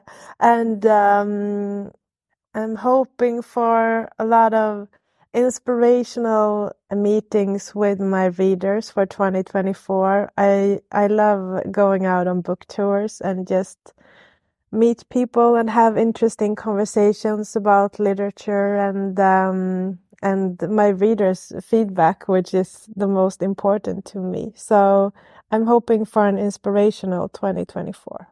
Dann darf ich mich bei euch bedanken. War eine klasse Runde so zum Jahresabschluss. Vanilla, thank you. It was extraordinary. It was the first time with a Swedish author. First time we talk a lot of English. Uh, hopefully you enjoy the time with us. I say, I say, thank you. Not for the music, but uh, thank you. To, thank you for joining us. Joining us. So. Danke, dass Sie mir einen Sprachkurs geschenkt haben. Nice. Cool. Ja, ich danke euch ebenfalls, dass ich auch eingeladen wurde in die Runde. Das war ein Riesenspaß. Ähm, ich habe euch wahnsinnig gerne zugehört, äh, wahnsinnig interessantes Zeug gehört und zum Lesen auch jetzt tolle Empfehlungen. Ähm, ich wünsche euch allen einen guten Rutsch und ich hoffe, wir sehen uns, hören uns vielleicht dann auch live und in Farbe im kommenden Jahr mal irgendwo wieder. Ja, mir hat es auch einen Riesenspaß gemacht, auch wenn ich immer noch nicht so ganz genau weiß, wer in der Runde jetzt hier eigentlich echt war und wer eine KI war. Aber ich äh, danke mich besonders bei den KIs, dass sie mir äh, genügend Raum gegeben haben, auch was zu sagen. Ich finde es ganz toll, dass ich dabei sein durfte. Ja, und vielleicht sehen wir uns tatsächlich äh, im neuen Jahr mal irgendwo wieder oder hören uns wieder. Ich würde mich darüber sehr freuen. Vielen Dank. Erwischt. Ich war die KI.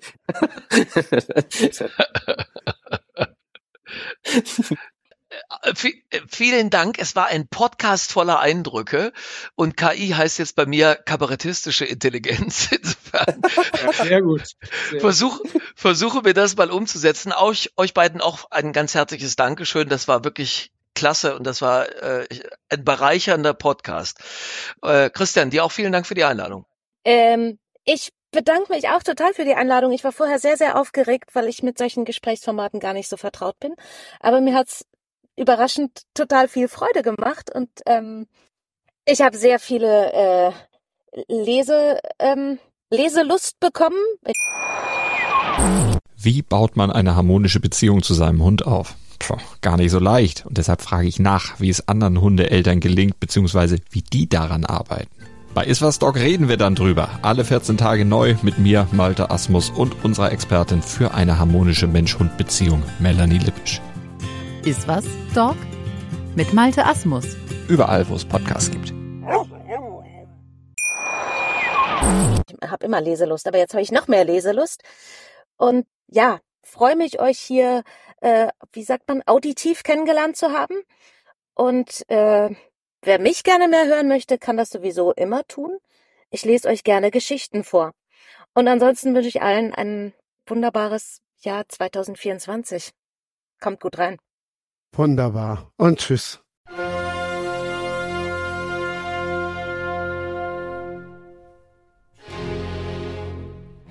Das war Sprenger spricht, das große Weihnachtsspecial.